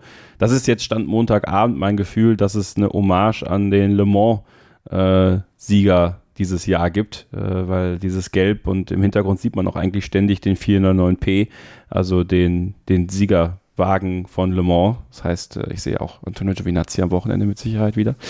Äh, Freue ich mich schon sehr drauf. Ähm, dass äh, man da vielleicht so ein bisschen ähm, die Ehrerbietung auch in der Formel 1 bringt an diesen historischen Triumph von Ferrari in Le Mans. Wenn ihr mehr äh, sehen wollt zu Le Mans 2023, gebt mal auf den YouTube-Kanal von Formel1.de. Ich war in Le Mans mit einem Ferrari. Das war ziemlich cool. Ist ein schönes Video draus geworden. Lohnt sich da auf jeden Fall mal reinzuschauen, wenn ihr es noch nicht gesehen habt.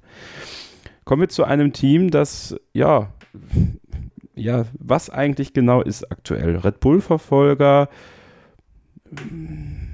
böse gesagt, ich meine, klar, sie sind Zweiter in der, in der Teamwertung, ja, also von einer schlechten Saison zu sprechen, hat ja George Russell am Donnerstag auch schon fast verboten in der, in der Pressekonferenz oder das war am Samstag. Auf jeden Fall in einer Pressekonferenz hat er es gesagt. Also es ist ja alles soweit äh, im Grunde genommen in Ordnung bei Mercedes. Aber kann man davon sprechen, dass alles in Ordnung ist, wenn es immer das Gefühl gibt, dass entweder Hamilton besser funktioniert in dem Auto oder Russell oder umgekehrt, aber nie beide gleich. Also im Grunde nicht beide mal auf einem Niveau für mehrere Rennen hintereinander.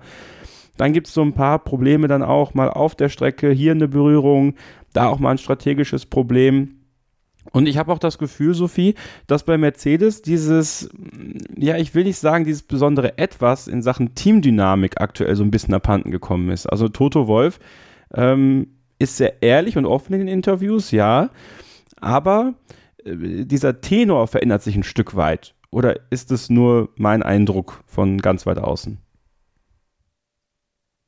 Weiß ich nicht. Also ich ähm, habe schon das Gefühl, dass die alle noch relativ äh, eng beisammen stehen. Es ist halt immer sehr Wochenend wochenendabhängig, ehrlicherweise. Also ähm, ich glaube, Mercedes wird da auch teilweise immer noch ein Stück weit selbst einfach überrascht ähm, von ihren Leistungen. Und bei denen ist es eben auch so, selbst wenn es gut läuft, dann ist es wahrscheinlich trotzdem noch nicht gut genug, solange sie eben nicht um Siege kämpfen. Und wenn es schlecht läuft, wie eben auch dieses Wochenende, zumindest ähm, was das Ergebnis jetzt angeht, performance-technisch war es ja eigentlich gar nicht so schlimm.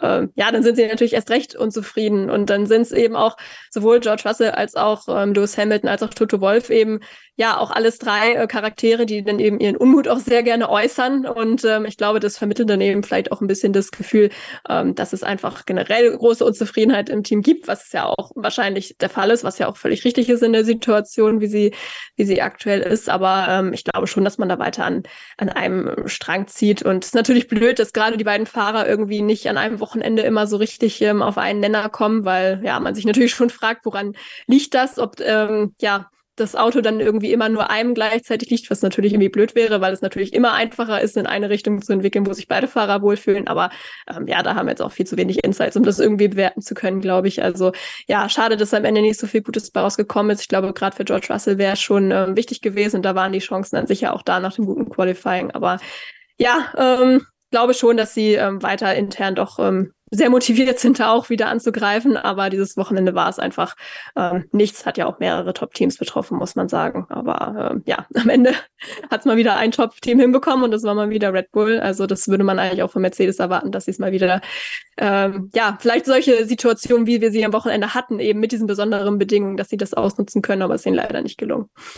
Ja, aber auch da, Stefan, ne, um die Diskrepanz nochmal klarzustellen, am Samstag äh, Russell auf 3, Hamilton auf 3,10 und am Sonntag Hamilton auf 6 und Russell auf 17. Ja, also, ähm, also konträrer kann es ja gar nicht laufen zwischen, zwischen zwei Tagen.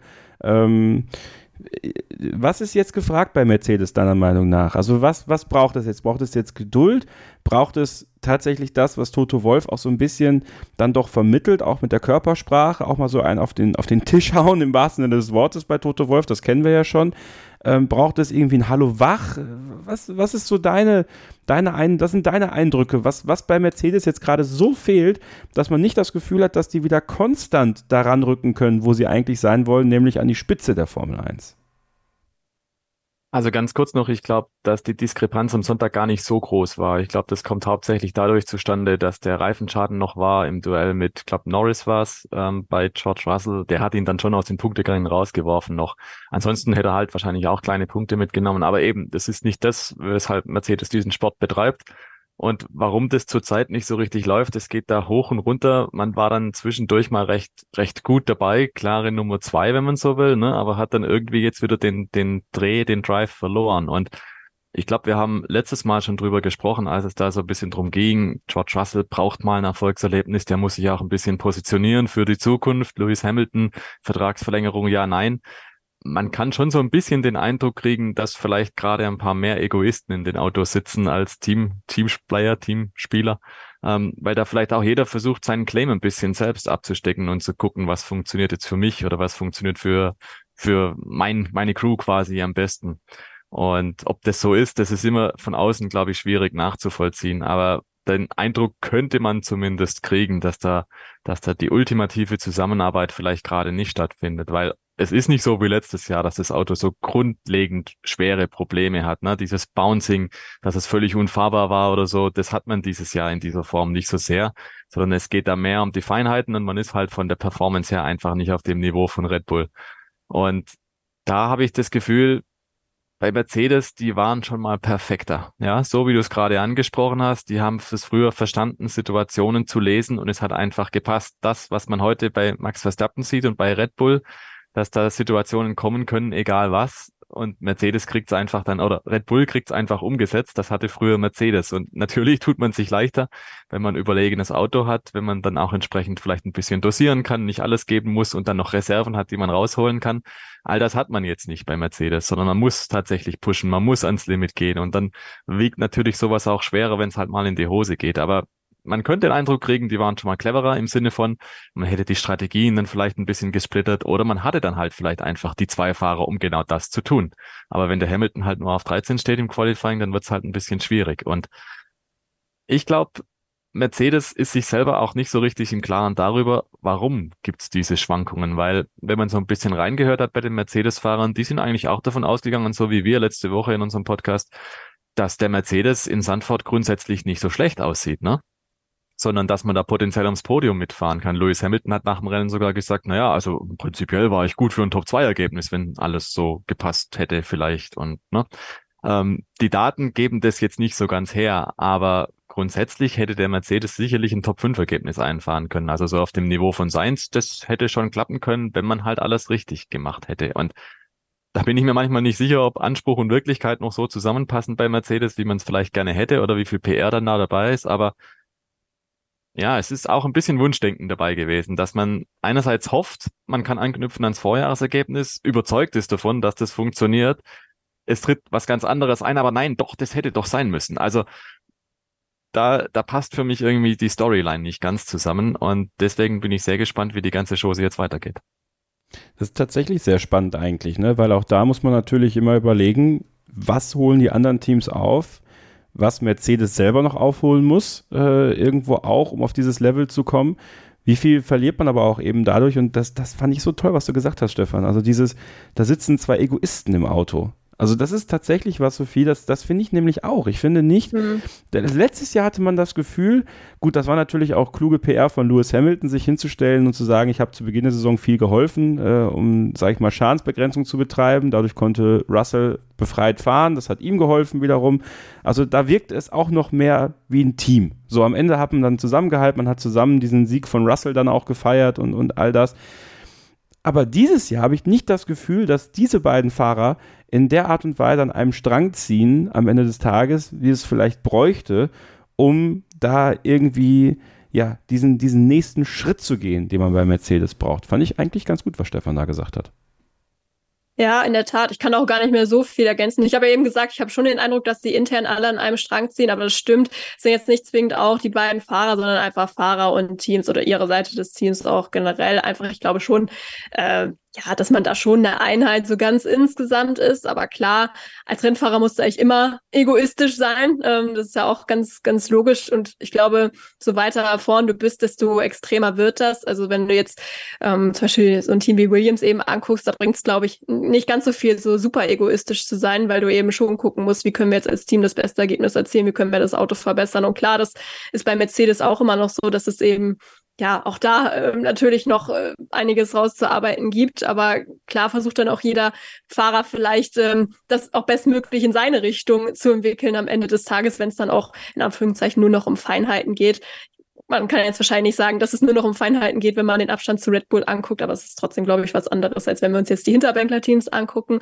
Aber äh, ja, von daher auch für die geht es natürlich dann irgendwann ähm, um die Zukunft. Jetzt haben wir natürlich da zwei sehr unterschiedliche Generationen sitzen mit Lewis Hamilton und George Russell. Ähm, das ist jetzt nicht so wie die Situation von äh, Pierre Gasly und Esteban Ocon, die wir eben angesprochen haben. Aber ja, dennoch ähm, ja, riechen die natürlich beide irgendwann ähm, hoffentlich oder hoffen zumindest darauf, eine Chance mal zu kriegen. Entweder Hamilton auf seinen Rekord Rekordtitel oder George Russell eben ähm, aus seinen ersten. Und ähm, aktuell ist es eben noch nicht der Fall, aber es kann ja auf jeden Fall dann schon mal nicht schaden, das dann schon mal in die ja grob richtige Be ähm, Richtung für sich selbst zu bewegen. Ja, also ähm, ich sehe da jetzt auch kein großes Konfliktpotenzial oder so, aber ähm, stimmt, es ist jetzt auch keine keine ja, ähm, es fällt jetzt auch nicht als äh, super starke Einheit auf, das stimmt wohl auch. Also vielleicht noch eine Szene, die das Ganze ein bisschen illustriert. Ja. Ihr erinnert euch im Rennen, da gab es mal den Punkt, als George Russell vor Lewis Hamilton lag und dann beinahe abgeflogen wäre. Und das Interessante ist dann, George Russell hat dann gesagt, ja, fünf Runden vorher, da hatte ich eine Berührung mit dem Tsunoda und dann hatte ich Vibrationen im Auto. Und dann fällt ein bemerkenswerter Satz, nämlich er hat in den Rückspiegel geschaut und dann hat er das Auto beinahe verloren. Also so ein gewisses Maß an Nervosität, beziehungsweise so ein gewisses Maß an Hoppla Hopp, kann man dem da schon unterstellen in der Situation. Er hat es dann gerettet, sensationell. Also fahrerisch 1A, wie er das da eingetütet hat und wieder auf die Bahn gezogen hat, das war super. Aber der hat den Teamkollegen hinter sich und dann passiert ihm sowas. George Russell, gestandener Rennfahrer, ne? Großes Talent, einer, den man doch regelmäßig recht weit oben im Ranking ansetzt. Und da dachte ich, oh, ist interessant, dass da die Nerven so ein bisschen ins Spiel kommen. Und hinten dran der Hamilton, der natürlich sagt, hey, der soll mich nicht aufhalten, dies und das. Das hat man bei Mercedes alles auch schon mal so ein bisschen gedämpfter gehört, glaube ich. Natürlich ist da Euphorie dabei, Adrenalin und alles und natürlich äh, sagt man dann nicht in Funk rein, ach, der George, wenn er Gelegenheit hat, er möge mich doch mal bitte vorbeilassen, wenn es ihm beliebt, an einer guten Stelle oder so, sondern, ne? Aber die Art und Weise, wie halt kommuniziert wird, die sagt manchmal auch ein bisschen was aus und in dem speziellen Zusammenhang dachte ich mir, okay, bemerkenswert.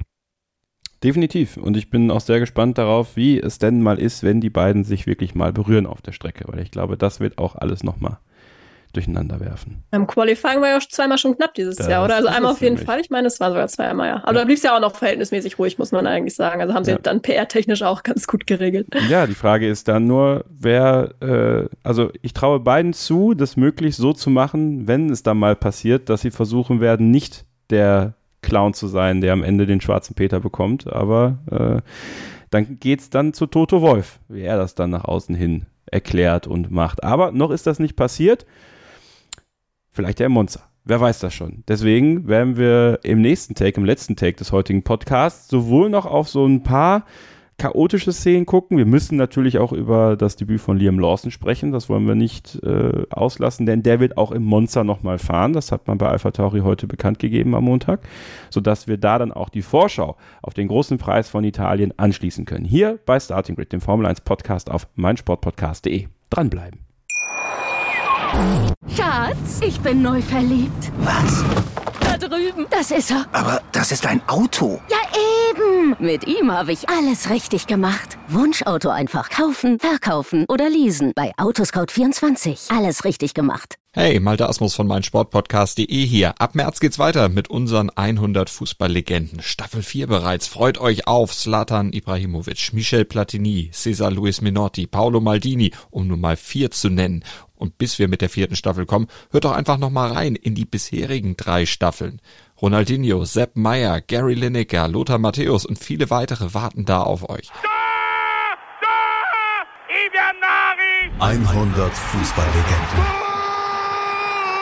Jetzt überall, wo es Podcasts gibt. Ein letztes Mal zurück hier bei Starting Grid, dem Formel 1 Podcast auf meinsportpodcast.de. Und am Freitag in Sandford ist leider was passiert, was man natürlich nicht will. Ein Fahrer verletzt sich und äh, kann das Wochenende nicht weiter mitfahren. Und dabei wollte dieser Fahrer, Daniel Ricciardo namentlich genannt, doch eigentlich nur eine Katastrophe verhindern. Denn Oscar Piastri hat in der Kurve 3, in dieser Hugenholz-Bocht, äh, das Auto in die Tech Pro Barrier gesetzt und rollte so langsam aber sicher wieder nach unten, ja, und stand dann quasi quer zur Strecke. Daniel Ricciardo hat das im, im letzten Moment gesehen und wollte eben nicht T-Bone sozusagen in Oscar Piastri reinfahren. Ähm, das, das will man einfach nicht und hat dann wirklich, muss man, also wirklich auch ein großes Lob an dieser Stelle mal für Daniel Ricciardo auch sagen, geistesgegenwärtig reagiert und das Auto bewusst dann selber in die Wand gelenkt. Ähm, ja, und dabei aber leider die Hand ähm, am Lenkrad gehabt. Und dadurch, dass das Lenkrad dann halt einmal gesnappt ist, hat er sich halt den Mittelhandknochen gebrochen. Und das bedeutet für ihn nicht nur ein Aussetzen in Sandford, sondern eben auch in Monza. Eine Rückkehr in Singapur ist zumindest aktuell ähm, das, was man sich vorstellt bei Alpha Tauri, bei Daniel Ricciardo. Natürlich unglaublich bitter. Auch wir wünschen ihm gute Genesung an dieser Stelle. Das hat Sophie, aber Liam Lawson das Formel 1 Debüt ermöglicht. Also so tragisch das ist für Daniel Ricciardo, so ein großer Glücksfall war es für Liam Lawson und ich glaube, also es gibt erstens einfache Rennwochenenden, äh, um da reinzukommen. Also Nick de Vries hatte es in Williams letztes Jahr definitiv einfacher im Monza bei trockenen Bedingungen äh, ein gutes Ergebnis hinzulegen. In der Qualifikation hat Lawson es natürlich jetzt nicht äh, über Platz 20 hinaus geschafft, aber im Rennen muss man wirklich sagen, bei all dem Chaos, was es so gab, der hat sich rausgehalten, der hat seine Aufgabe erledigt, ist am Ende 13. geworden, hat Yuki Tsunoda geschlagen, trotz dessen, also bedingt auch durch dessen Strafe am Ende, ja, aber nichtsdestotrotz, am Ende steht im Teamduell Lawson 1, Tsunoda 0. Ja, also ich finde, ein besseres Debüt hätte es ja schon fast nicht geben können, außer Punkte. Aber das wäre ja schon krass gewesen. Ja, ich glaube, das konnte man jetzt nicht zwingend erwarten, wobei es mit Platz 13 ja gar nicht so weit weg war. Ähm, ja, auf jeden Fall ein sehr intensives Wochenende für ihn, würde ich sagen. Also ich hatte natürlich auch viel Mitleid mit Daniel Ricciardo, aber ich muss auch gestehen, äh, einfach ganz separat betrachtet für Liam Lawson hat es mich auch gefreut. Ähm, ich habe ja ein Herz für junge Fahrer, ist glaube ich nicht, äh, ja, kein Geheimnis. Ähm, ja, ich glaube auch, dass er es äh, gut gemacht hat. Ich finde es insgesamt äh, relativ schwierig, seine Leistung jetzt wirklich ganz äh, konkret zu betrachten, weil er eben, ja, also weil die Umstände eben doch sehr besonders waren mit den Bedingungen am Sonntag. Also, das ist eben schon gesagt, es war, glaube ich, für ihn extrem wichtig, es einfach auf der Strecke zu halten und so eben auch Selbstvertrauen zu sammeln, auch auf die Gefahr hin, dass er vielleicht dann auch ein bisschen Zeit verliert. Und da muss man ja auch sagen, es ist nicht allen Fahrern gelungen, auf der Strecke zu bleiben am Sonntag. Also, das war das Hauptziel und das hat er er erreicht. Ähm, hatte auch so ein kleines Duell da mit Leclerc gehabt. Klar, der hatte dann auch schon ein bestätigtes Auto, aber ich glaube trotzdem, dass es eine wertvolle Erfahrung ist, auch wenn es jetzt nicht so lange angehalten hat, weil Leclerc das Auto dann ja abgestellt hat. Aber ja, das sind, glaube ich, alles Sachen, die er jetzt äh, mit ins nächste Rennen nehmen muss. Also insgesamt war schon auf jeden Fall eine saubere Leistung. Ähm, ich würde jetzt noch keine Superlative irgendwie ähm, auspacken, weil dafür war es mir dann doch nicht ähm, außergewöhnlich genug und wie gesagt, aufgrund des Regens finde ich es dann insgesamt auch schwer zu beurteilen. Aber deshalb finde ich es eben auch cool, ähm, dass wir ihn jetzt halt auch die nächsten Wochen ähm, zumindest vielleicht so zwei, drei, vielleicht auch vier Rennen nochmal beobachten können, dann auch mit einer kompletten Vorbereitung, weil das hast du eben auch schon angesprochen. Also die Bedingungen für ihn waren natürlich wirklich extrem schwer. Sandvoll als Strecke ist sehr, sehr schwierig, auch schon im Trockenen. Ähm, kannte er immerhin schon durch die Formel 2 letztes Jahr, aber trotzdem jetzt, glaube ich, nicht die allerbeste Strecke, um da als äh, Rookie äh, quasi an den Start zu gehen, auch mit nur einem freien Training. Dann ähm, ist die Reifen teilweise noch nie gefahren, die Inters noch nie, ähm, die, die Slicks, glaube ich, auch zum, am Sonntag dann das erste Mal. Also wirklich ganz viele Sachen, die damit reingespielt haben. Auch, dass er ähm, das Auto im Simulator eigentlich auch nie so wirklich fährt. Also ja, da kann man doch äh, Respekt haben, aber ich glaube, um jetzt wirklich so eine ja, richtige ähm, so ein richtiges Fazit abzugeben, da würde ich dann doch noch ein paar Wochen warten, bis wir eben eine bessere Stichprobe haben. Ähm, ist man vielleicht auch ein bisschen vorsichtig geworden nach Nick DeVries im, im letzten Jahr, wo man eben dann ja auch nach einem Rennen dann doch ihn schon sehr ähm, ja in den Himmel gelobt hat. Also es war auf jeden Fall eine ordentliche Leistung, aber ja, ich bin jetzt sehr gespannt, ob er dann ähm, die Chance, die er jetzt unverhofft bekommen hat, dann auch nutzen kann und dann in den nächsten Rennen auch weiter ähm, überzeug zu überzeugen weiß. Ja, finde ich total fair, was du, was du ausführst. Ähm, Stefan, aber so die Initialchance, da kann man, glaube ich, festhalten, die hat er genutzt. Also erstmal grundsätzlich Auto nicht weggeschmissen, anders als andere, auf die wir gleich zu sprechen kommen. Also da, das, da kann man ihm jetzt nichts, nichts irgendwie vorwerfen, dass er das nicht genutzt hätte. Nee, ganz im Gegenteil. Also im Prinzip das, was er machen konnte, hat er gemacht und mehr kann man nicht erwarten. Also wenn du wirklich nur 60 Minuten Vorbereitungszeit hast, bevor du ins Qualifying rein musst und warst nass, Qualifying war es auch wieder nass äh, und das Rennen mit allem, was da passiert ist. Also klar, besser geht immer, sowieso. Aber ich glaube, das konnte man eben nicht voraussetzen. Und deswegen hat sich auch Helmut Marco, glaube ich, sehr positiv geäußert über das Formel 1-Debüt von Liam Lawson. Das war grundsolide, hat gepasst. Und ich denke, wenn er dann mal ein volles Wochenende hat, dann schauen wir nochmal genauer hin. Aber für das, was er bisher gemacht hat, völlig in Ordnung. Und auch da, ne, das macht wieder unheimlich viele Baustellen auf bei Alpha Tauri. Also wenn jetzt Liam Lawson tatsächlich in den nächsten Wochen Yuki Tsunoda irgendwie noch gefährlicher werden sollte, ja, auch der Japaner hat noch keinen Vertrag für nächstes Jahr. Also äh, Daniel Ricciardo, Sergio Perez, ey, bei Red Bull ist gerade ganz großes Chaos. Aber ich finde es toll zu sehen, dass zumindest jetzt vom ersten Formel 1 Rennen her gesehen zumindest unser Bauchgefühl nicht falsch war, dass Liam Lawson das Zeug für die Formel 1 hat. Und jetzt bin ich auf Monza gespannt, ob er das dann nochmal weiter zeigen kann. Würde mich für ihn auf jeden Fall freuen. Wie lange sich Logan Sargent noch über ein Cockpit in der Formel 1 freuen kann, das ist auch eine nicht uninteressante Frage, die ich ihn ja auch quasi am Donnerstag in der Pressekonferenz mit auf den Weg gegeben habe. Habe ihn gefragt, Logan, wie gehst du eigentlich mit dem Druck um? So, also dass da im Hintergrund natürlich trotz des Geldes von Dorothy Capital immer noch ein Mercedes-Motor mit an Bord ist, ja. Und die haben mit Mick Schumacher, ja, ich weiß, diesen Namen, den nennen wir immer wieder, aber den kann man auch nennen, weil es ist nun mal ein Mercedes-Fahrer, den sie platzieren könnten in einem Mercedes-motorisierten Team. Und äh, Frederik Westi, der auch immer noch Chancen hat, zumindest Formel-2-Meister zu werden, hätte man ihm an diesem Wochenende doch mal beide Hinterreifen dran gemacht. Das wären Big Points gewesen für ihn im Kampf gegen seine beiden Konkurrenten Duren und Pocher, die es ja auch weggeschmissen haben. Tja, ist nicht der Fall, aber nichtsdestotrotz, Logan Sargent hat es ebenfalls weggeschmissen. Und ich glaube, Stefan, das war für ihn echt ein rabenschwarzes Wochenende. Du hast ihm sogar die Note 6 gegeben. Äh, also komplettes Desaster für den US-Amerikaner, der wirklich lange in seinem Liegestuhl saß. Und ich befürchte, bei jeder Runde, die die Formel 1 Autos an ihm vorbeigefahren ist, sich immer mehr mit dem Gedanken angefreundet hat, im nächsten Jahr steht er dann auf den Tribünen in Austin mit den ganzen Fans und nicht mehr im Formel 1 Paddock. Ja, die sechs habe ich ihm deswegen gegeben, weil Crash im Qualifying und Crash im Rennen, also was kann denn noch schiefgehen? Ne? Also er hat ein gutes Qualifying gefahren, war dann in den Top Ten drin, das war schon in Ordnung so. Und natürlich ist Sandford nicht einfach, die Bedingungen waren schwierig, ja, alles in Ordnung, alles mildernde Umstände, aber er hat halt zweimal das Auto weggeworfen. Das macht halt nicht. Das macht vielleicht einmal, das passiert, das ist blöd. Aber wenn es zweimal am gleichen Wochenende passiert, dann ist es schon, ach, also mangelhaft. Ungenügend, würde ich sagen. Ungenügend dann doch schon. Ähm, das darf man auf dem Niveau einfach nicht machen. Punkt.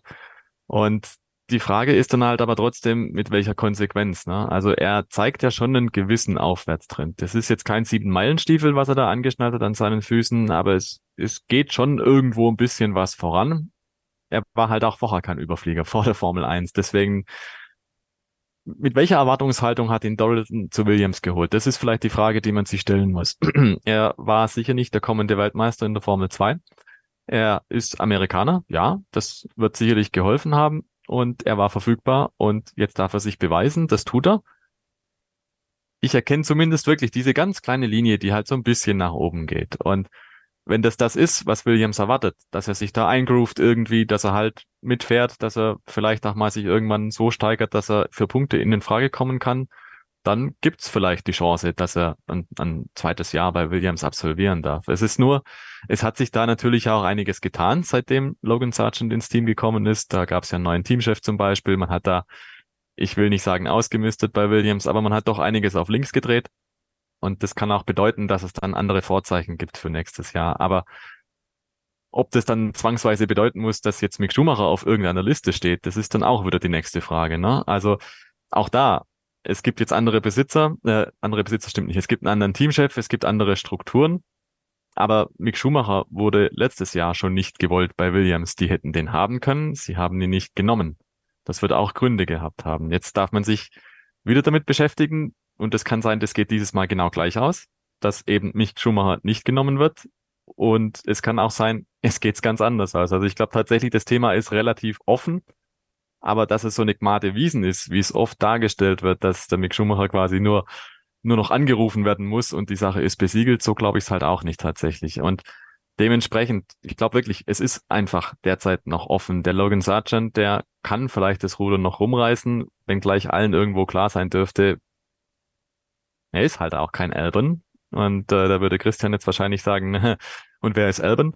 Aber er ist einfach nicht auf dem Niveau und vielleicht kommt er da auch nie hin. Und dann muss man sich halt fragen, was, was hilft das dann dem Team weiter, wenn man da vielleicht einen Fahrer mitzieht, der halt das Potenzial vielleicht einfach nicht hat. Also Williams ist ein Team im Umbruch, auch wenn es jetzt gerade wirklich einen Aufwärtstrend sportlich hinlegt und irgendwann wird tatsächlich der Punkt kommen, an dem man einen zweiten Fahrer braucht, der Punkte holen muss. Ist das Logan Sargent auf absehbare Zeit, ja oder nein? Die Frage wird sich James Watts jetzt stellen. Sophie, tun denn so kritisch nachfragende Journalisten wie ich, die den Druck natürlich irgendwo auch auf Logan Sargent erhöhen mit solchen Fragen, wie wir sie nun mal stellen, ähm, tun wir ihm damit Unrecht oder ist er tatsächlich nicht so gut darin, mit Druck umzugehen?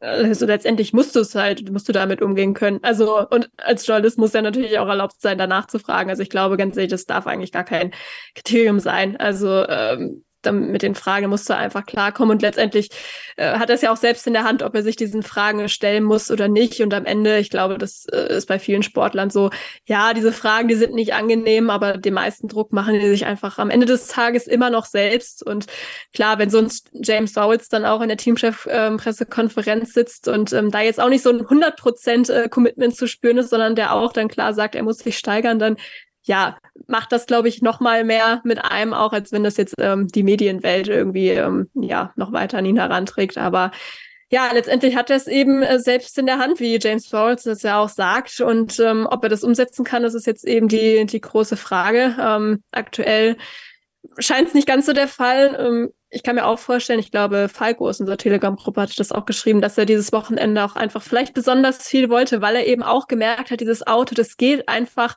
ähm, besonders gut, ähm, warum auch immer äh, an diesem Wochenende, dass er das eben dann auch noch mehr nutzen wollte, als er es ähm, eigentlich eh immer schon möchte. Und ja, das ist eben in diesem Fall dann nach hinten losgegangen. Schade, weil ähm, das Q3 oder der Q3-Einzug, das war ja eigentlich mal eine, eine positive ähm, Schlagzeile, auch wenn der Abstand zu Albin immer noch viel zu groß war. Aber ähm, für die, die sich da jetzt nicht so näher reingelesen haben, war es eben erstmal was Positives und das hatte sich dann leider ähm, am Sonntag dann doch wieder ja, mit dem Hintern eingerissen, auch wenn da vielleicht dann ähm, der Hydraulikschaden ähm, noch eine Rolle gespielt hat, ähm, dass da die Servolenkung ausgefallen ist. Aber das ist eben am Ende des Tages irgendwie nicht das, was im Kopf hängen bleibt und ja, ähm, verringert den Druck natürlich dann auch nicht für die kommenden Wochen. Also ja, bin ich dann gespannt, was der Monster zeigen kann. Ähm, kommen wir dann auch ähm, gleich zu wahrscheinlich, weil das ja eigentlich auch in der Theorie zumindest eine Strecke ist, die dem Williams gut liegen sollte, ähm, wenn sich das jetzt nicht komplett äh, umdreht, nach dem, was wir in diesem Wochenende gesehen haben.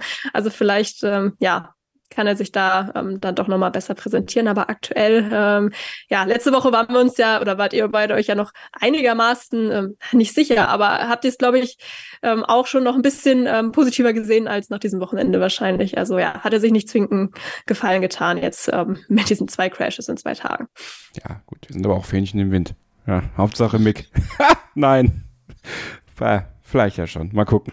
Ähm, vielleicht ist auch bei Alfa Romeo Platz äh, nächstes Jahr, denn ähm, auch da müssen wir, glaube ich, über Guan Yu Zhou sprechen an dieser Stelle, der das Auto auch, ähm, ja, auch komisch weggeschmissen hat. Ja, Aquaplaning, aber da sind auch Fahrer durchgekommen durch diese Kurve äh, und sieht nicht so eingeschlagen wie er. Es sah auch ein bisschen kurios aus, dass er quasi genau vor, also an dieser Kante zu den Tech Pro Barrieren äh, eingeschlagen ist. Ähm, ja, und so guckte er dann auch, ja. Also ziemlich, ähm, ziemlich desaströs auch für ihn gelaufen und die Gerüchte, die jetzt im Umlauf sind, beziehungsweise das, was Julien Fabreau von Canal Plus berichtet, dass er sein Cockpit nächstes Jahr sehr am Wackeln sein soll, weil ähm, das Geld ausgeht. Ja, also ähm, die chinesischen Helferlein im Hintergrund zahlen wohl nicht mehr oder wollen nicht mehr das Geld zahlen, was sie jetzt gerade an Sauber zahlen, um ihm das Cockpit zu ermöglichen. Und da werden dann auch allerhand Namen natürlich in den Ring geworfen, wie Theo Poucher unter anderem auch, der ja äh, als Top-Favorit auf die Formel 2 Meisterschaft gilt.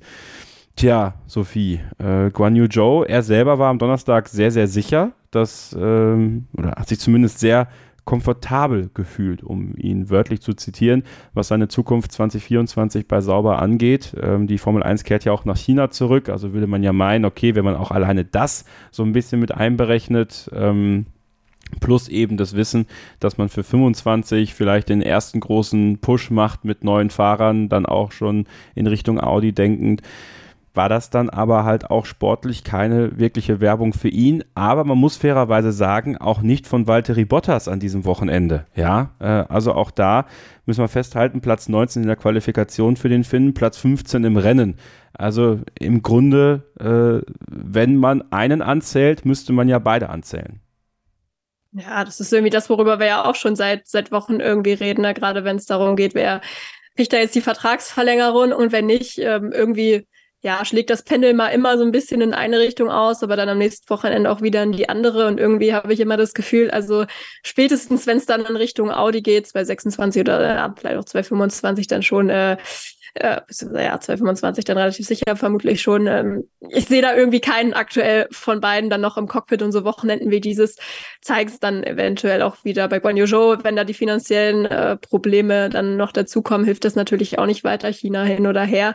Ähm, da schieben sich dann eben auch andere Kandidaten an. Ob das ein Theo Poucher ist, ja, ist dann auch eine, eine Frage. Der hätte sich vermutlich schon auch eine Chance äh, verdient und ich glaube auch, dass Alfa Romeo oder Sauber durchaus ein Interesse hat, ihn auch in der Formel 1 zu haben, weil ansonsten hätten sie ihm nicht diese dritte Formel 2-Saison auch noch ähm, finanziert. Aber die werden sich ja auch erwarten, dass er da jetzt den Titel holt. Und dann, ähm, ja, wird man sehen, wer am Ende des Jahres den kürzeren zieht. Aber ähm, irgendwie ja, so richtig ähm, empfehlen, finde ich, tut sich aktuell keiner. Ich glaube, das Auto macht es ihnen beiden vielleicht auch nicht zwingend leicht, aber ja, mal wieder so ein Wochenende zum Vergessen für Alfa Romeo.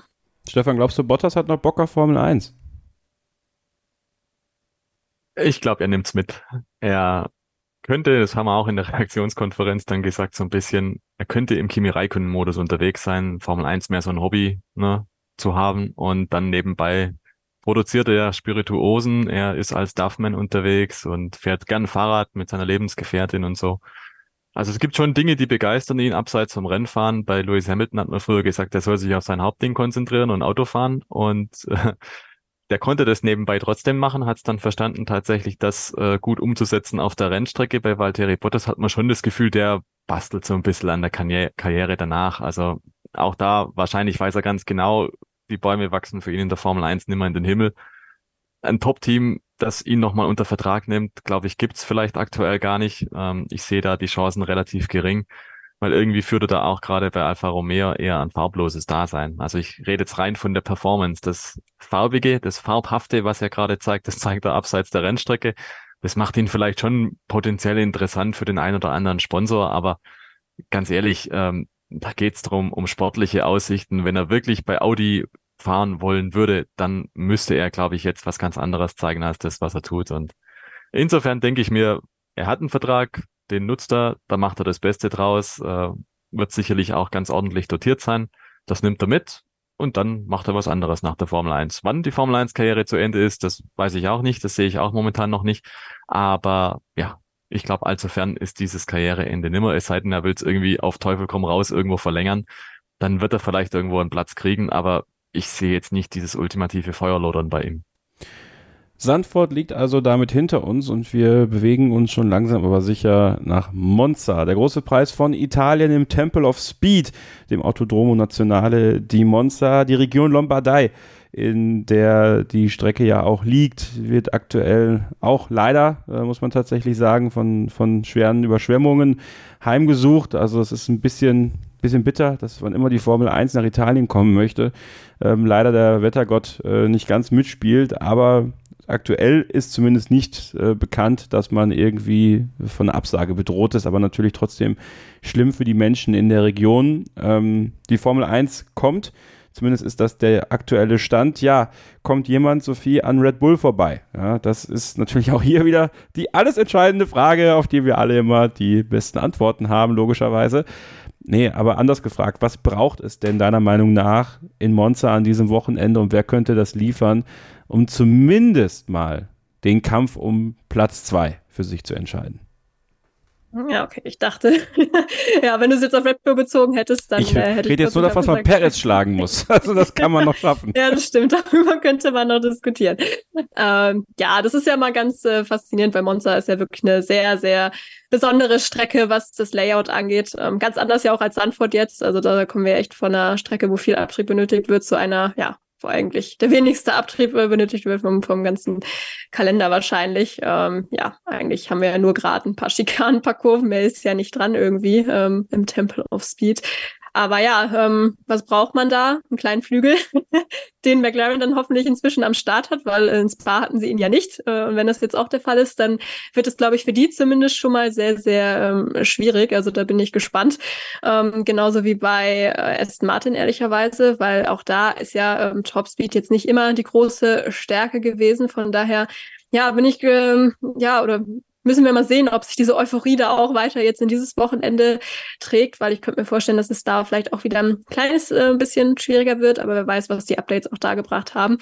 Ähm, hat natürlich auch so ein bisschen überlegt, wer jetzt für mich der Favorit auf Best of the Rest ist. Ähm, da bleibt jetzt noch äh, Ferrari und Mercedes in meinen Auflistungen über. Klar, ähm, Monster in der Historie schon auch immer eine Mercedes-Strecke gewesen, ähm, aber ja, weiß ich nicht, irgendwie bin ich da auch unsicher. Der Topspeed ist eigentlich ganz, ganz ordentlich. Ähm, andererseits ist der Abtrieb ja eigentlich aber auch die große Stärke, hat man ja auch im Monster gesagt, was da jetzt eben nicht so gefragt ist. Und deswegen bin ich, um das abzuschließen, eigentlich bei Ferrari rausgekommen, was die besten Voraussetzungen betrifft, weil eben äh, starker Motor und äh, ja, eigentlich auch ähm, auf den Geraden dementsprechend sehr stark. Also auf dem Papier sollte das eigentlich gut laufen, aber ja, auf dem Papier ist eben was anderes als die Realität und gerade dieses Heimspielermonster, so viel Druck dahinter mit den Tifosi, mit den Medien, mit dem Ergebnis jetzt in Sandford, äh, ja, das wird, glaube ich, äh, glaube ich, irgendwie schwierig. Ähm, letztes Jahr hat Charles Leclerc ja immerhin auf Platz zwei geschafft. Ähm, klar, da hätte man auch gerne den Sieg geholt, aber ich glaube, wenn sie das dieses Jahr schaffen würden, wäre das schon ein sehr, sehr großer Erfolg. Ähm, aber irgendwie kann ich es mir aktuell noch nicht so, so ganz vorstellen, ähm, dass sie dem standhalten können, gerade jetzt eben auch ähm, nach den vergangenen Tagen. Aber an sich, rein theoretisch, würde ich da eigentlich die besten Voraussetzungen sehen. Aber es ist bei Ferrari eben immer so eine Sache. Tja, Stefan, den Ball spiele ich mal direkt an dich weiter. Äh, die Augen werden natürlich auf äh, die Roten gerichtet sein, noch viel mehr als sonst. Äh, Sophie hat es angesprochen, die Tifosi, die Presse. Ja, die Wünsche der große Wunsch, diesen einen Lucky Punch zu setzen in dieser Saison und gefühlt muss es ja schon fast im Monster sein. Also da müssen sie im Grunde alles reinwerfen, was möglich ist, äh, um da das maximale Ergebnis rauszuholen und vielleicht sogar die Sensation zu schaffen äh, und an einem schwachen Tag von Red Bull ganz vorne zu sein. Zu viel Druck für ein Wochenende für Ferrari aktuell? Sag niemals nie. Monza war, glaube ich, 1988 auch das Rennen, an dem es für McLaren nicht geklappt hat. Also Nix ist unmöglich, ne? Aber ich glaube tatsächlich, für Ferrari ist es eine Nummer zu groß, jetzt hier den Sieg zu erwarten oder auch nur anzupeilen oder auch nur zu hoffen. Es ist Red Bull, Max Verstappen gewinnt das Ding. Tja, und dann muss man halt mal schauen, wer da die Rosinen sich noch rauspickt von denen, die halt noch übrig sind. Irgendwie glaube ich, dass sich vielleicht das vordere Mittelfeld noch umschauen wird, was da ein Alex Albon aus dem Windschatten macht. Also ich sehe es nicht als Gmade Wiesen für die Vorderen, dass das so einfach aufs Podium führt, sondern ich kann mir gut vorstellen, dass ein Williams, der recht ordentlich funktioniert jetzt bei allen Rennstrecken, dass der in Monza vielleicht trotzdem noch mal eins raushaut, weil der hat einen unheimlich guten Topspeed war in Spa schon nicht so verkehrt unterwegs und ja, ein Albon, der gerade in Topform ist. Also wer weiß, wenn er das Ding in Sandford auf P4 stellt im Qualifying, dann passt mal auf, was der am Samstag in Monza macht. Ich bin auch gespannt, ob wir mal eine Motorenstrafe noch sehen. Haben wir jetzt länger, ja klar, also, oder ja, ich weiß gar nicht mehr, wann die letzte war, aber ich glaube, ein paar sind da auch schon am Limit, zumindest was auch den Verbrenner angeht. Ich glaube, Pierre Gasly, Lando Norris, glaube ich auch und Alex Albon meine ich auch. Also ähm, ja, eigentlich ist das ja auch immer eine Strecke, die sich für sowas ganz gut äh, anbietet. Aber gut, Ferrari, ich, wobei es hat sich jetzt, glaube ich, eh, ähm, also ich glaube, das werden sie nicht machen in Italien. Ich glaube, da werden sie alles geben, das zu vermeiden. Das wäre äh, ja wirklich denkbar schlechte Voraussetzung. Aber vielleicht bringt das ja noch den einen oder anderen äh, Spannungsfaktor rein, wer weiß. Ja, ich habe mir ja bei Ferrari gedacht, dass sie vielleicht einen in Sandford nehmen. Äh, dass ja, sie einfach eben. sagen, okay, äh, dann, dann fahren wir den schon mal leicht an ähm, und, und haben dann im Monster ein halbwegs frisches Aggregat. Dann ist er dann, glaube ich, bei Leclerc sogar auf alte Motorenteile gegangen, ne? Äh, die irgendwie im Pool waren. Zumindest haben sie für Sonntag bei ihm zumindest da irgendwas gewechselt. Das ist tatsächlich eine interessante Frage. Also Motorenthema, äh, die dritten Fahrer am Freitag, äh, die sind natürlich auch äh, nicht uninteressant jetzt aktuell. Wir haben ja dann den, den Robert Schwarzmann in äh, Sandford gesehen bei Ferrari und alle anderen müssen ja auch noch nachlegen, ja. Ähm, also ich glaube, ganz viele werden es versuchen, bis ganz zum Schluss rauszuzögern und äh, andere Vielleicht ja sogar einen dann äh, am Freitag in Monza. Da werden wir dann sicherlich in den nächsten Tagen eine Bekanntgabe bekommen. Das lest ihr dann immer sofort auf formel1.de. Das erste Freitraining am Freitag um 13.30 Uhr, das zweite Freitraining um 17 Uhr, das dritte Freitraining am Samstag um 12.30 Uhr, die Quali um 16 Uhr und das Rennen am Sonntag um 15 Uhr in Monza. Also wieder normale Zeiten für die Formel 1, nachdem in Sandford ja alles so schön eine Stunde früher war.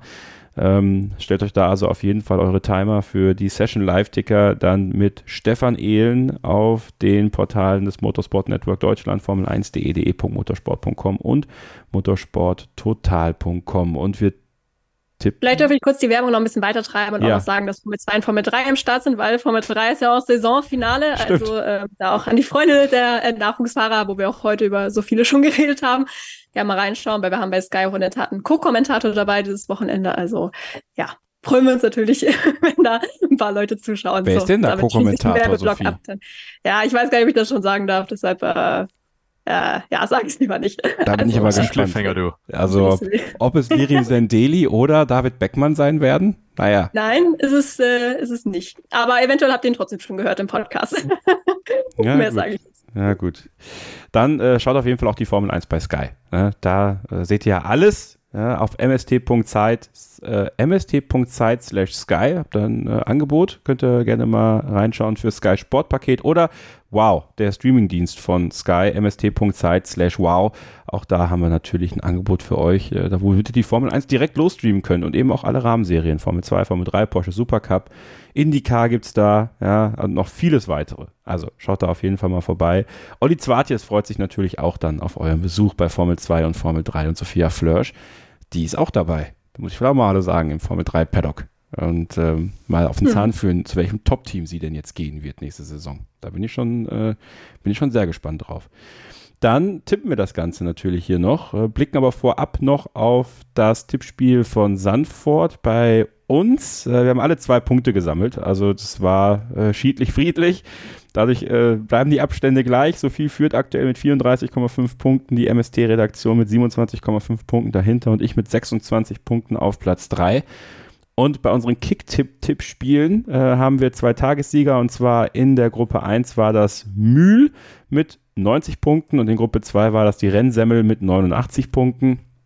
Aktuell führt Christeo mit 1283 Punkten aus Gruppe 2, aus Gruppe 1 dann dahinter Scuferia mit 1282 Punkten und dann aus Gruppe 2 mit 1273 Punkten jeweils Tipper 3000 und Asmodeus 42 auf den folgenden Plätzen. Kevin Herrmann hat einige Plätze gut gemacht, genau sechs ist jetzt mit 1272 Punkten punktgleich mit dem Kollegen, Kollegen Ruben Zimmermann in Gruppe 1. Also das wird auch noch ein spannendes Saisonfinale werden bei dem äh, redaktionsinternen Tippspiel sozusagen von den Kollegen vom Motorsport Network Deutschland den tippen wir jetzt den großen Preis von Italien. Und äh, ich lege mit meinen Tipps tatsächlich heute mal los, denn ich muss ja Punkte aufholen. Ja, und deswegen ähm, im Spirit dessen, dass Stefan ja gerade gesagt hat, dass Italien damals das Rennen für McLaren war, wo es nicht funktioniert hat, sage ich, es wird passieren. Und da ich da bin, ja, und auch die Le Mans-Jungs da sein werden und alles ja schon diese Saison einmal funktioniert hat, ich sage, Charles Leclerc gewinnt den großen Preis von Italien vor Sergio Perez und Alexander Albon. Das wird, das wird, also es wird ein sensationelles Podium geben. Da bin ich mir jetzt zu 99,9 Prozent einfach mal sicher. Und da werde ich mich da unten zu den Tifosi stellen auch und mit denen feiern. Das ist auch mal ganz klar. Die Pole Position holt trotzdem Max Verstappen, der scheidet aber aus. Es gibt tatsächlich einen technischen Defekt am Red Bull und damit endet die Streak von äh, Max Verstappen beim neunten Rennen und der kann Sebastian Vettels Rekord auch nicht äh, überholen an der Stelle. Und der Best of the Rest dementsprechend Ferrari und letzter wird auch ein Ferrari, motorisiertes Auto, nämlich Kevin Magnussen. So, Sophie, du bist dran. Gar nicht so unwahrscheinlich deine Tipps, weil immer wenn du in der Strecke bist, passiert dir immer irgendwas Verrücktes. Das also ist tatsächlich so. Das ist, ey, das ist, ich kann, ich kann, ja. Wahnsinn. Ja. Von daher ähm, Hoffnung vielleicht für die Tifosi. Ähm, ja, Paul äh, schließt sich nicht an mit Max Verstappen. Ich sage auch, dass er jetzt den Rekord dann noch endgültig äh, bricht. Ähm, zehnten Sieg holt äh, Verstappen vor Perez. Und ich sage jetzt aber auch in der Tat Charles Leclerc. Ähm, vielleicht bringt es ja Glück. Und letzter, sage ich, wird äh, Liam Lawson. Stefan. Ah, ich wollte den Albon eigentlich auch auf P3 tippen, aber vielleicht setzt der Realist sich doch noch ein bisschen durch. Äh, ich habe auch den Verstappen auf 1, den Perez auf 2 und auf 3 nominiere ich, weil ich nicht glaube, dass es reicht fürs Podium für, für den Williams. Ich sage, der Norris macht's und der Albon wird Vierter. Behalten wir mal im Hinterkopf. Ähm, Pole Position, ja, Verstappen, logisch, ne? halbe Sekunde oder so, könnte schon drin sein. Ähm, und ganz hinten ist dann am Ende der Herr Bottas. Oh, auch ein guter Tipp. Auch ein Ferrari-Motor. Naja, wir sind gespannt. Wir sind gespannt. Wir sind vor Ort. Christian Nimmervoll und ich werden uns Mittwoch auf den Weg machen nach Monza. Ganz viel Content produzieren, den ihr dann auf dem YouTube-Kanal von Formel1.de sehen könnt. Livestreams natürlich auch, Paddock-Videos. Äh, wir werden Interviews haben vor Ort und äh, das Ganze werdet ihr natürlich dann auch bei Formel1.de lesen. Und äh, damit bedanke ich mich bei dir, Stefan, dass du heute wieder dabei warst und, das können wir schon vorwegnehmen, auch nächste Woche nochmal mit dabei sein wirst. Da freue ich mich auch schon drauf. Ja, vielen Dank, Kevin. Vielen Dank, Sophie. War mir eine Freude, mal wieder plaudern zu dürfen mit euch. War ja auch ein schönes, ereignisreiches Rennen, was wir gesehen haben in Sandford. Denkwürdig in vielerlei Hinsicht und äh, der nächste Klassiker, der wartet schon auf uns. Freue mich drauf, dann gemeinsam mit euch zu analysieren nächste Woche. Der große Preis von Italien in Monza. Das ist ein klingender Name. Das ist richtig schön. Danke.